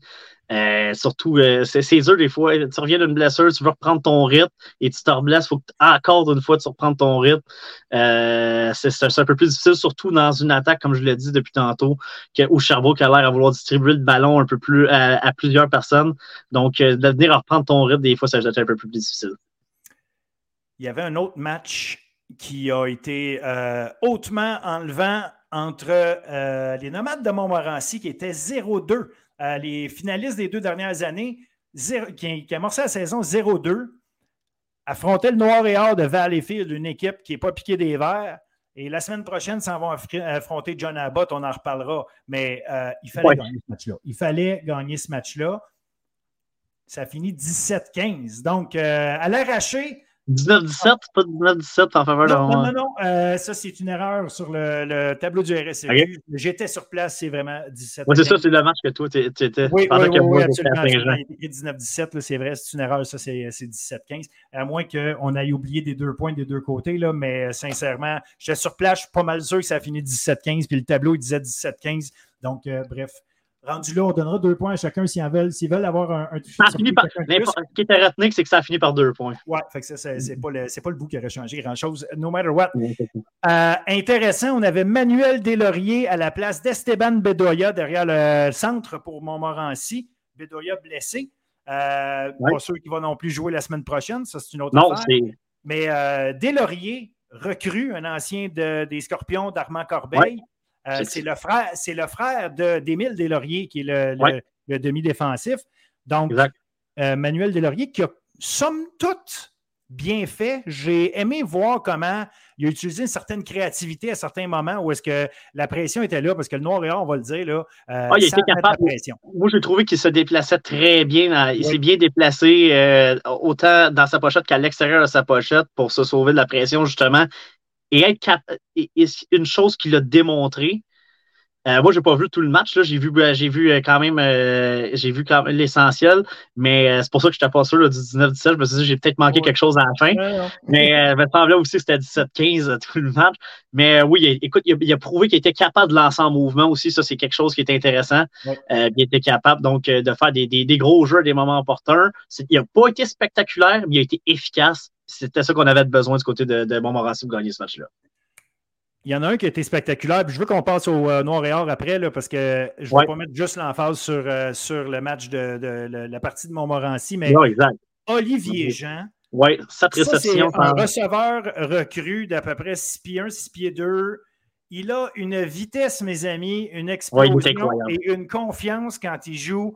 Ce gars-là, euh, parce qu'on ne peut pas connaître tout le monde par cœur avant de les voir jouer, j'avais vu euh, ici et là, évidemment, parce que ce n'est pas son premier match qu'il jouait, mais le match qu'il a joué samedi soir vient de le mettre sur la map. Euh, puis sérieusement, ce gars-là va être à surveiller pour les trois prochaines années dans le, dans le collégial. Franchement, là, un, excellent athlète. S'il peut continuer de s'améliorer, s'il peut garder la bonne, une bonne attitude puis travailler, franchement, là, excellent joueur de football. Son retour de beauté, euh, qui lui a permis d'aller marquer le toucher, là, son premier.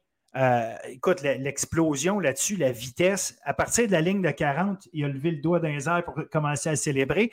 J'imagine que son coach va peut-être dire la prochaine fois, tiens le ballon puis rentre jusqu'au bout avant. Ça, c'est une autre histoire, mais il reste que euh, c'était spectaculaire. Ah non, écoute, il, est spectaculaire. Tu sais, puis on, on disait, est-ce qu'on va avoir un receveur qui va être capable du côté de Montmorency de se démarquer pour remplacer on sait qui euh, du côté de Montmorency ce duo-là. Mais là, écoute, euh, c'est intéressant ce que Olivier Jean a montré, c'est ça. Et tu le dis, c'est pas juste au niveau de en tant que receveur de passe, mais en tant que retourneur aussi. Euh, ça devient intéressant. Donc là, il y a des stratégies que tu dois peut-être mettre pour pas lui envoyer le ballon de son côté. Euh, c'est quoi, tu sais? Donc, euh, ça va être un casse-tête aussi pour les coordonnateurs des unités spéciales. il est intéressant. C'est un joueur spécial là, que je trouve. Moi, j'ai vraiment aimé. Comme tu dis, on avait, on avait quelques informations sur lui. On a vu ses premiers matchs cette saison avait pas s'était pas démarqué de, de, de, de, de, façon. On avait vu, il y avait quand même des bonnes saisons. On s'est dit, c'est un joueur quand même important. écoute, il a prouvé que c'était un joueur un joueur, j'ai pas peur des mots, un joueur étoile. Honnêtement, c'est un joueur étoile. Ben, S'il fait ça régulièrement, il n'y a aucun doute qu'il va être un joueur étoile. C'est ça. Pour moi, ça a été, c'est une révélation. Il a été très bon. Puis c'est un joueur que je voyais me suivre en, D1. Défensivement, Émeric Destin, euh, Destin était très bon. Un gros match pour lui. Lui, lui euh, Kieta, en fait. Oui, exactement. Ce duo-là. Les trois, les trois euh, secondaires on joue un très fort match. Puis, ouais, exact. C'est les, trois qui sont allés chercher une interception la partie. Oui, exact. C'était quelque chose que je voulais souligner parce que c'est pas venu. Tu sais, les interceptions ne sont pas venues de la tertiaire. sont venues de, sont venues de, de, de, la boîte défensive. Donc, ça, c'est très intéressant. Puis, euh, bon, on savait que c'était une force pour Montmorency. Ils ont été très bons dans ce match-là, surtout contre une équipe comme Valleyfield euh, qui aimait passer le ballon. Des euh, trois, trois, secondaires très actifs, très, euh, très intenses. Oui, franchement, franchement une, euh, une, belle équipe là-dessus. Mais parlant de défense, parce que si on veut traverser l'autre bord, parlant de défense, Lancelot, Gilbert en a joué toute une lui aussi. Ah oui. écoute, neuf plaqués. On ne le mentionne pas là, dans, la, dans, la, feuille statistique, mais il y a au moins un sac. à mon avis, on, ça se peut qu'on n'y ait pas donné, c'est pas grave, mais il reste que. Non, il y en a un. on va pas mal sûr qu'il y en a un, à moins qu'on ait jugé ah, qu'il y, il y en a un, c'est sûr et certain. Là, comme je dis, là, à qui ils l'ont donné, c'est pas grave, mais Lancelot Gilbert, on le sait qu'il est bon, on le sait que c'est le, pilier de cette défense-là. Il, en, a joué une vraie. Puis euh, il, il, est une des raisons primordiales qui fait que l'équipe de Montmorency s'est ramassée avec des gains de seulement 47 verges au sol. Non, écoute, c'est incroyable. Puis même, des fois, on tentait, on tentait d'aller contre de l'autre côté de lui. C'était le premier qui faisait le plaqué. C'est lui qui traversait la formation pour aller faire le plaqué. Donc, quand tu parles d'un joueur spécial, on parlait d'Olivier Jean à l'attaque pour, euh, pour Montmorency. Défensivement, Lancelot Gilbert pour le Montréal de Valleyfield, c'est tout un joueur de football. Euh, il y, a quelque chose, il y a quelque chose tu sais, t'as un game changer défensif, tu peux en avoir, là, lui, c'en est un. Euh, puis écoute, ils, lui ont donné neuf plaqués total, là, je pense, il y en a peut-être plus que ça.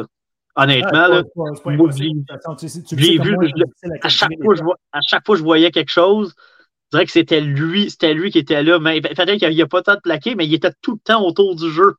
Peu importe.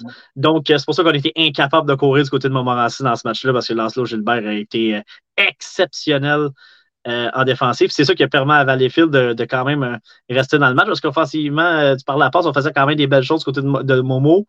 Valleyfield était très bon, puis c'était un peu lui l'élément qui a permis. en fait, c'est le, maître de cette défensive-là, c'est le général, mais il, a, rendu, il rend tout le monde autour meilleur dans cette défensive-là. Puis euh, il est exceptionnel. Même, on a tenté, comme je te dis, on a tenté des stratégies pour le contrer. Il a quand même fait les jeux. Donc, quand tu parles de quelqu'un de spécial, c'en est un, ça, au Gilbert.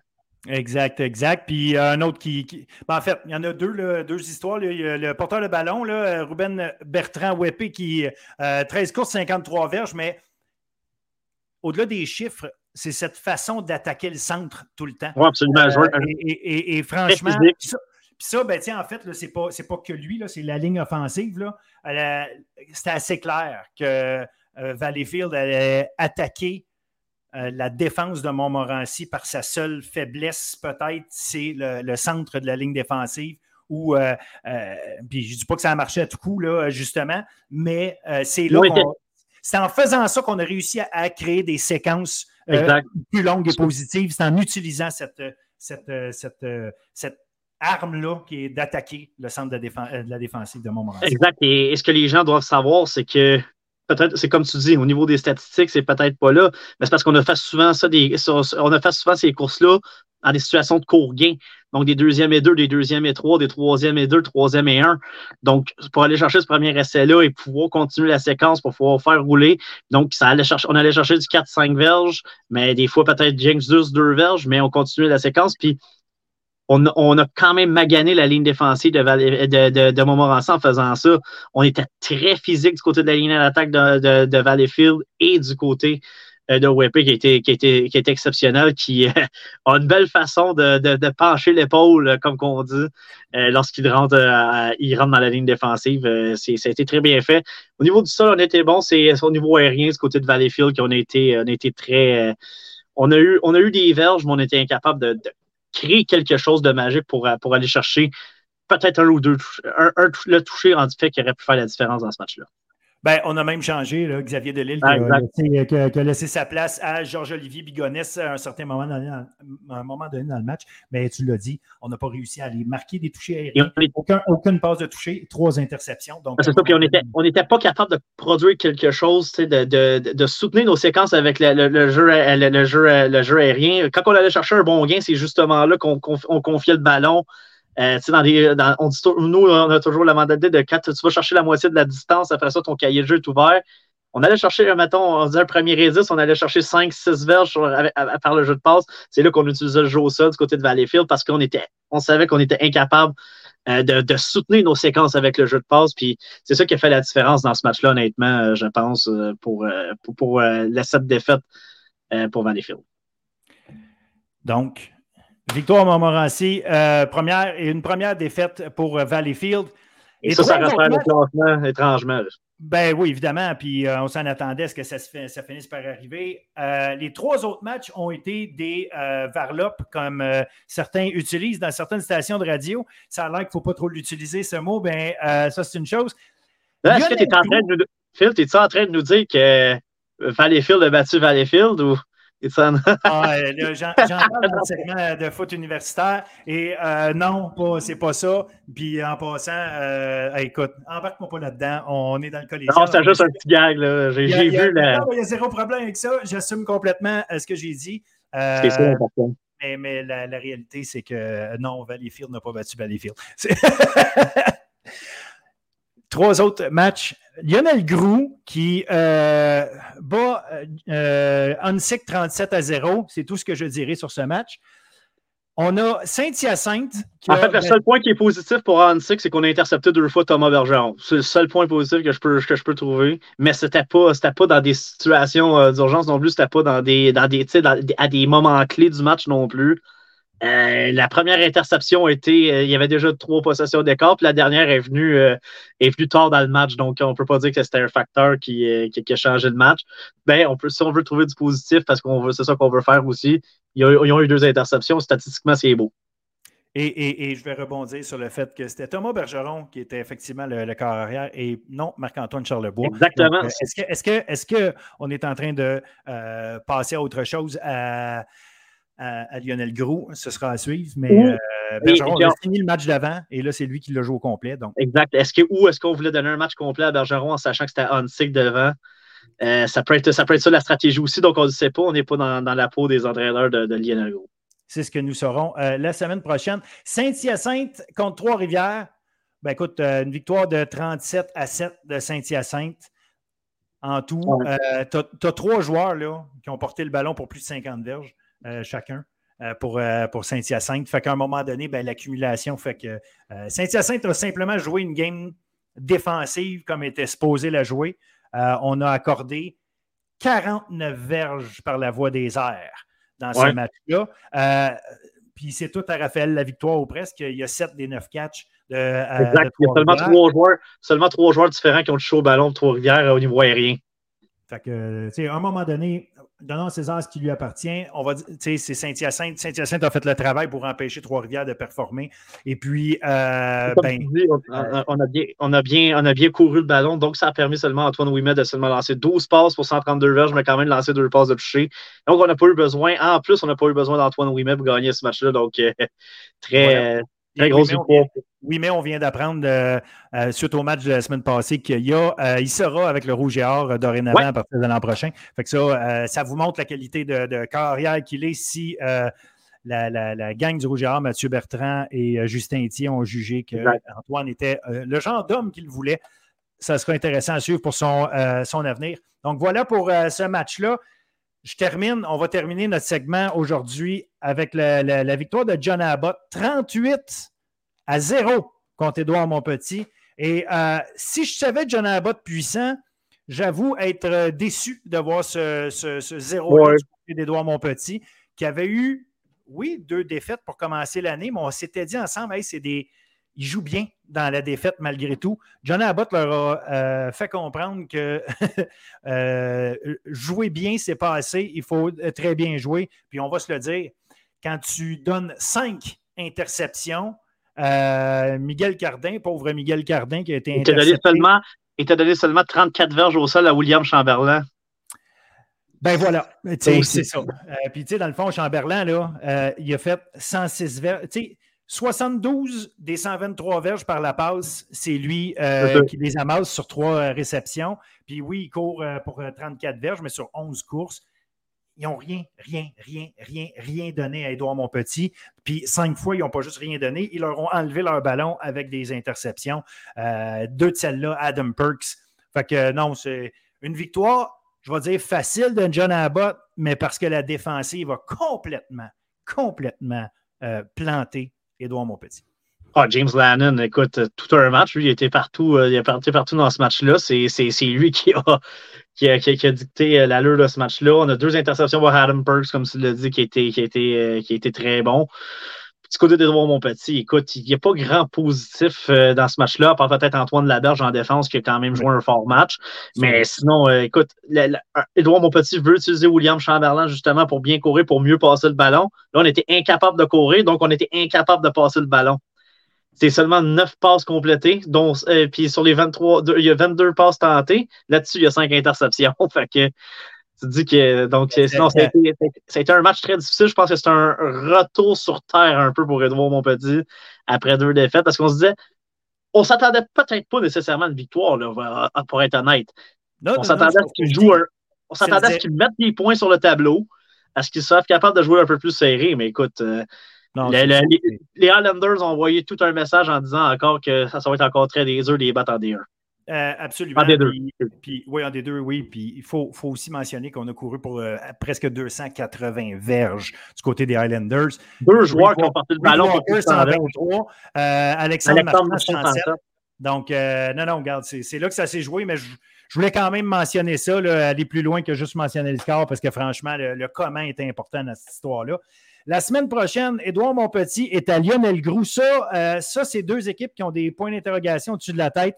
Euh, j'ai hâte de voir qui va en sortir euh, victorieux. Ça pourrait avoir une. Pour Edouard, pour, Edouard, c'est un match d'une importance capitale. On ne veut pas tomber à 0-4.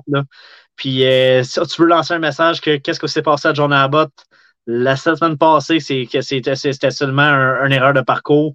Donc, tu on veut bien rebondir du côté de mon petit match très important. Probablement, le, ça va être un des plus intéressants là, dans, les trois divisions en fin de semaine. Euh, exact. Puis, tu sais, euh, Lionel Groux, moi, je mets des points d'interrogation à Lionel Groux parce qu'il y a des choses que je ne m'explique pas toujours. Mais ça reste a un certain Tristan Thibault qui fait une après job depuis le début de l'année euh, comme porteur de ballon. Liam McGonigal qui est le meilleur receveur. Mais là, on ne sait pas c'est qui le corps arrière mais on sait, ben, sait pas c'est qui. Exact. Fait que là, est-ce que ce sera Thomas Bergeron? Ça, c'est une chose. Euh, euh, là-bas, on sait qu'on est capable d'utiliser Thomas Bergeron s'il y a quelque chose, mais ça va rester à voir. Euh, sauf qu'il y a des choses à régler pour Édouard Monpetit s'ils veulent espérer gagner, puis justement pas tomber 0-4. Le gros match, en fait, je dis le, un des gros matchs, parce qu'il y en a, il y en a d'autres, mais Montmorency à John oh. Abbott, ça, c'est une rivalité féroce. Donc, ça, ça va être intéressant parce que Montmorency ne peut pas se permettre de jouer un match moyen. On l'a vu, John Abbott te fait payer très, très cher.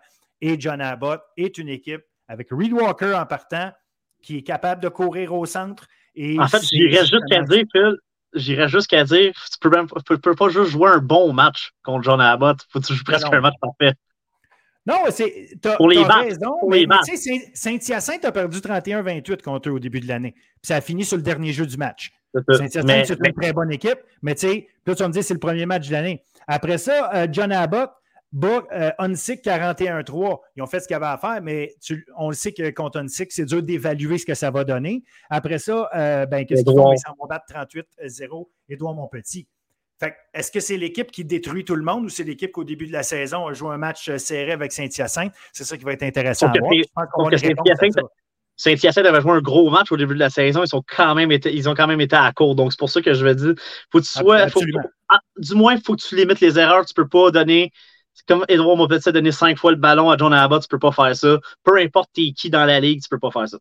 Exact. ça va en fait, le test, pour moi, c'est de savoir est-ce que cette défensive-là de Montmorency, de, de, laquelle on dit autant de bien, va, euh, euh, va, va se lever contre, contre John Abbott, parce que ça va être absolument nécessaire de le faire. Comme tu disais, la, faiblesse, elle est au centre du côté de Montmorency, euh, défensivement. J'ai hâte de voir comment on va Probablement qu'on va le mot d'ordre, ça va être d'attaquer au centre avec nos deux excellents porteurs de ballon, Reed Walker et Alexandre Marchand. Donc, ça va être très intéressant. Si le courir contre 100, pour 100 verges, j'étais capable d'aller au centre. Ça pourrait être très, très long pour, euh, pour. Ça peut être un match serré, comme ça pourrait être un match qui pourrait être long pour, pour cette défensive-là si elle se fait piler dessus euh, de cette façon-là. Moi, je n'ai pas l'impression que c'est tant la défensive qui va se faire tant piler dessus. C'est sûr qu'il va y avoir des séquences au sol, la, la, question. ça va gruger du temps. Euh, tu, tu, contiendras pas le jeu au sol de, John Abbott pendant les 60 minutes. C'est pas ce que je pense. Mais Montmorency a la défense pour empêcher que ça se passe à chaque fois. Fait que ça, c'est oui, ça, c'est clair. Mais, l'autre chose, c'est parce qu'il faut aller sur l'autre côté du ballon aussi. Est-ce que Montmorency a l'attaque pour challenger euh, John Abbott? C'est ça aussi. Si John Abbott remet tout le temps rapidement le ballon à son attaque, la défense remet. Euh, c'est là que la fatigue va embarquer. Puis c'est là que peut-être qu'à un moment donné, John Abbott va pouvoir partir. Ça, ça va être à, surveiller. J'ai hâte de voir c'est là, j'ai hâte de voir comment euh, qu'est-ce que John Abbott va faire justement contre Olivier Jean, comment, Olivier, euh, Montmorency va être capable de, de libérer Olivier Jean. dans ce match-là, parce que lui, ça va être la clé clairement offensivement pour Montmorency tout le monde va avoir vu les, vidéos du match passé. Fait que Olivier Jean, oui, OK, on le voit comme une future vedette. Maintenant, il faut voir comment il réagit avec son statut de future vedette. Une grosse équipe, il, le faire contre deux bonnes équipes de suite, là, il enverrait quelque chose, un message encore plus intéressant. Bon point, bon point. Euh, Trois-Rivières à Hansik. Bon, ça Ouais, J'ai hâte de voir ce qu'Hansik peut faire contre une équipe qui est un peut-être un peu plus de leur calibre, sans dire je m'entends une victoire de Trois-Rivières. J'ai juste hâte de voir comment Hansik peut se débrouiller dans ce match-là. On va leur souhaiter, on leur souhaite du positif. Mais ben oui, absolument. Bon Sapalache à Saint-Hyacinthe, ça, je pense qu'on a. Euh, bon, bon Sapalache arrive d'une pause. Euh, au dernier match, là, euh, tu sais, c'était noté contre Trois-Rivières. Beau Sapalache a quand même réussi à créer de l'attaque dans ce match-là. C'est juste qu'il a été victime de quatre interceptions. Fait est-ce qu'on est capable d'avoir réglé ces, euh, euh, certaines choses? Saint-Hyacinthe, c'est une machine en défensive. Euh, donc, tu sais, c'est un, autre. c'est un autre défi, mais on ne sait jamais. On ne sait jamais. Là, il y a quand même un, potentiel pour faire des choses avec Beau C'est un peu le même principe que tu ne veux pas donner le ballon cinq fois à John, à John Abbott. Là, tu ne veux surtout pas donner le ballon à Antoine Ouimet, son attaque 4-5 fois, donc avec des revirements. Donc, 4-5 fois de plus que toi. C'est là que ça va être intéressant à surveiller. Si on, peut, juste éviter les revirements, on peut peut-être quand même avoir quelque chose d'intéressant. Peut-être. Eh, exact. à un moment donné, il y a des éléments clés que peu importe contre qui tu joues et quand, puis à quel niveau, euh, protéger le ballon, c'en est un. Sherbrooke Valleyfield, ça c'est le dernier match euh, la semaine prochaine. Ben, regardez, là, Valleyfield euh, qui va avoir été frustré de sa défaite courte contre Montmorency va vouloir absolument euh, se relever de ça pour ne pas se retrouver avec deux défaites consécutives. Sherbrooke va vouloir euh, justement bâtir sur sa belle victoire contre Lévis. Donc, euh, un, match qui va être intéressant à Valleyfield, qui, on le sait, est une terre hostile. et Sherbrooke qui va vouloir qui vont vouloir montrer qu'ils euh, veulent vont vouloir rester plus près, le plus près de John Abbott possible, c'est clair, là, parce qu'on s'attend à une victoire de John Abbott euh, également en fin de semaine. Donc, euh, c'est là qu'on va vouloir. Sherbrooke ne veut, veut, pas échapper ce match-là. Valleyfield veut rebondir. Valleyfield à 2-2 pourrait tomber un peu plus bas dans le classement. Ça, ça, ça, pourrait, ça pourrait changer. Là, donc, ça, ça va être très intéressant. Ça, c'est un, des... ah, un des bons matchs du week-end, ça. Ah, absolument. Puis surtout que l'autre semaine d'après, on va l'avoir, John Abbott Sherbrooke. Donc, ça va être intéressant de voir tout ça. Si euh, c'est une vraie bataille pour le sommet, euh, si on se retrouve avec euh, deux équipes à 3 et 4-0, ça va être intéressant. Fait que sur ça, mon cher William, je te remercie encore une fois de tout, de tout ce travail, d'avoir fait le tour. un paquet de bons matchs, un paquet de bonnes choses, des bonnes analyses. Donc, merci à toi de prendre le temps de tout faire ça et de, nous, de nous faire, de nous partager tes lumières. Toujours un plaisir, puis on va aller, on va aller faire un peu de rangement. On va le faire. oui, moi, je ne porte aucun jugement. C'est beau, beau faire paraître ça, mais on ne sait pas le reste de la maison en de quoi. Ah, bon mais il ne faut pas que je dise ça. Ma, femme travaille fort euh, pour s'assurer que tout le monde dans la maison participe à bien ranger les choses. Donc, euh, elle ne voudrait pas que je dise que c'est le bordel chez nous parce que ça ne l'est pas de un. Deuxièmement, euh, elle n'aimerait pas ça. Fait que je ne le dirai pas. exact. Donc, salut. salut. Encore du bon football. On se revoit la semaine prochaine. Yes, sir. Bye.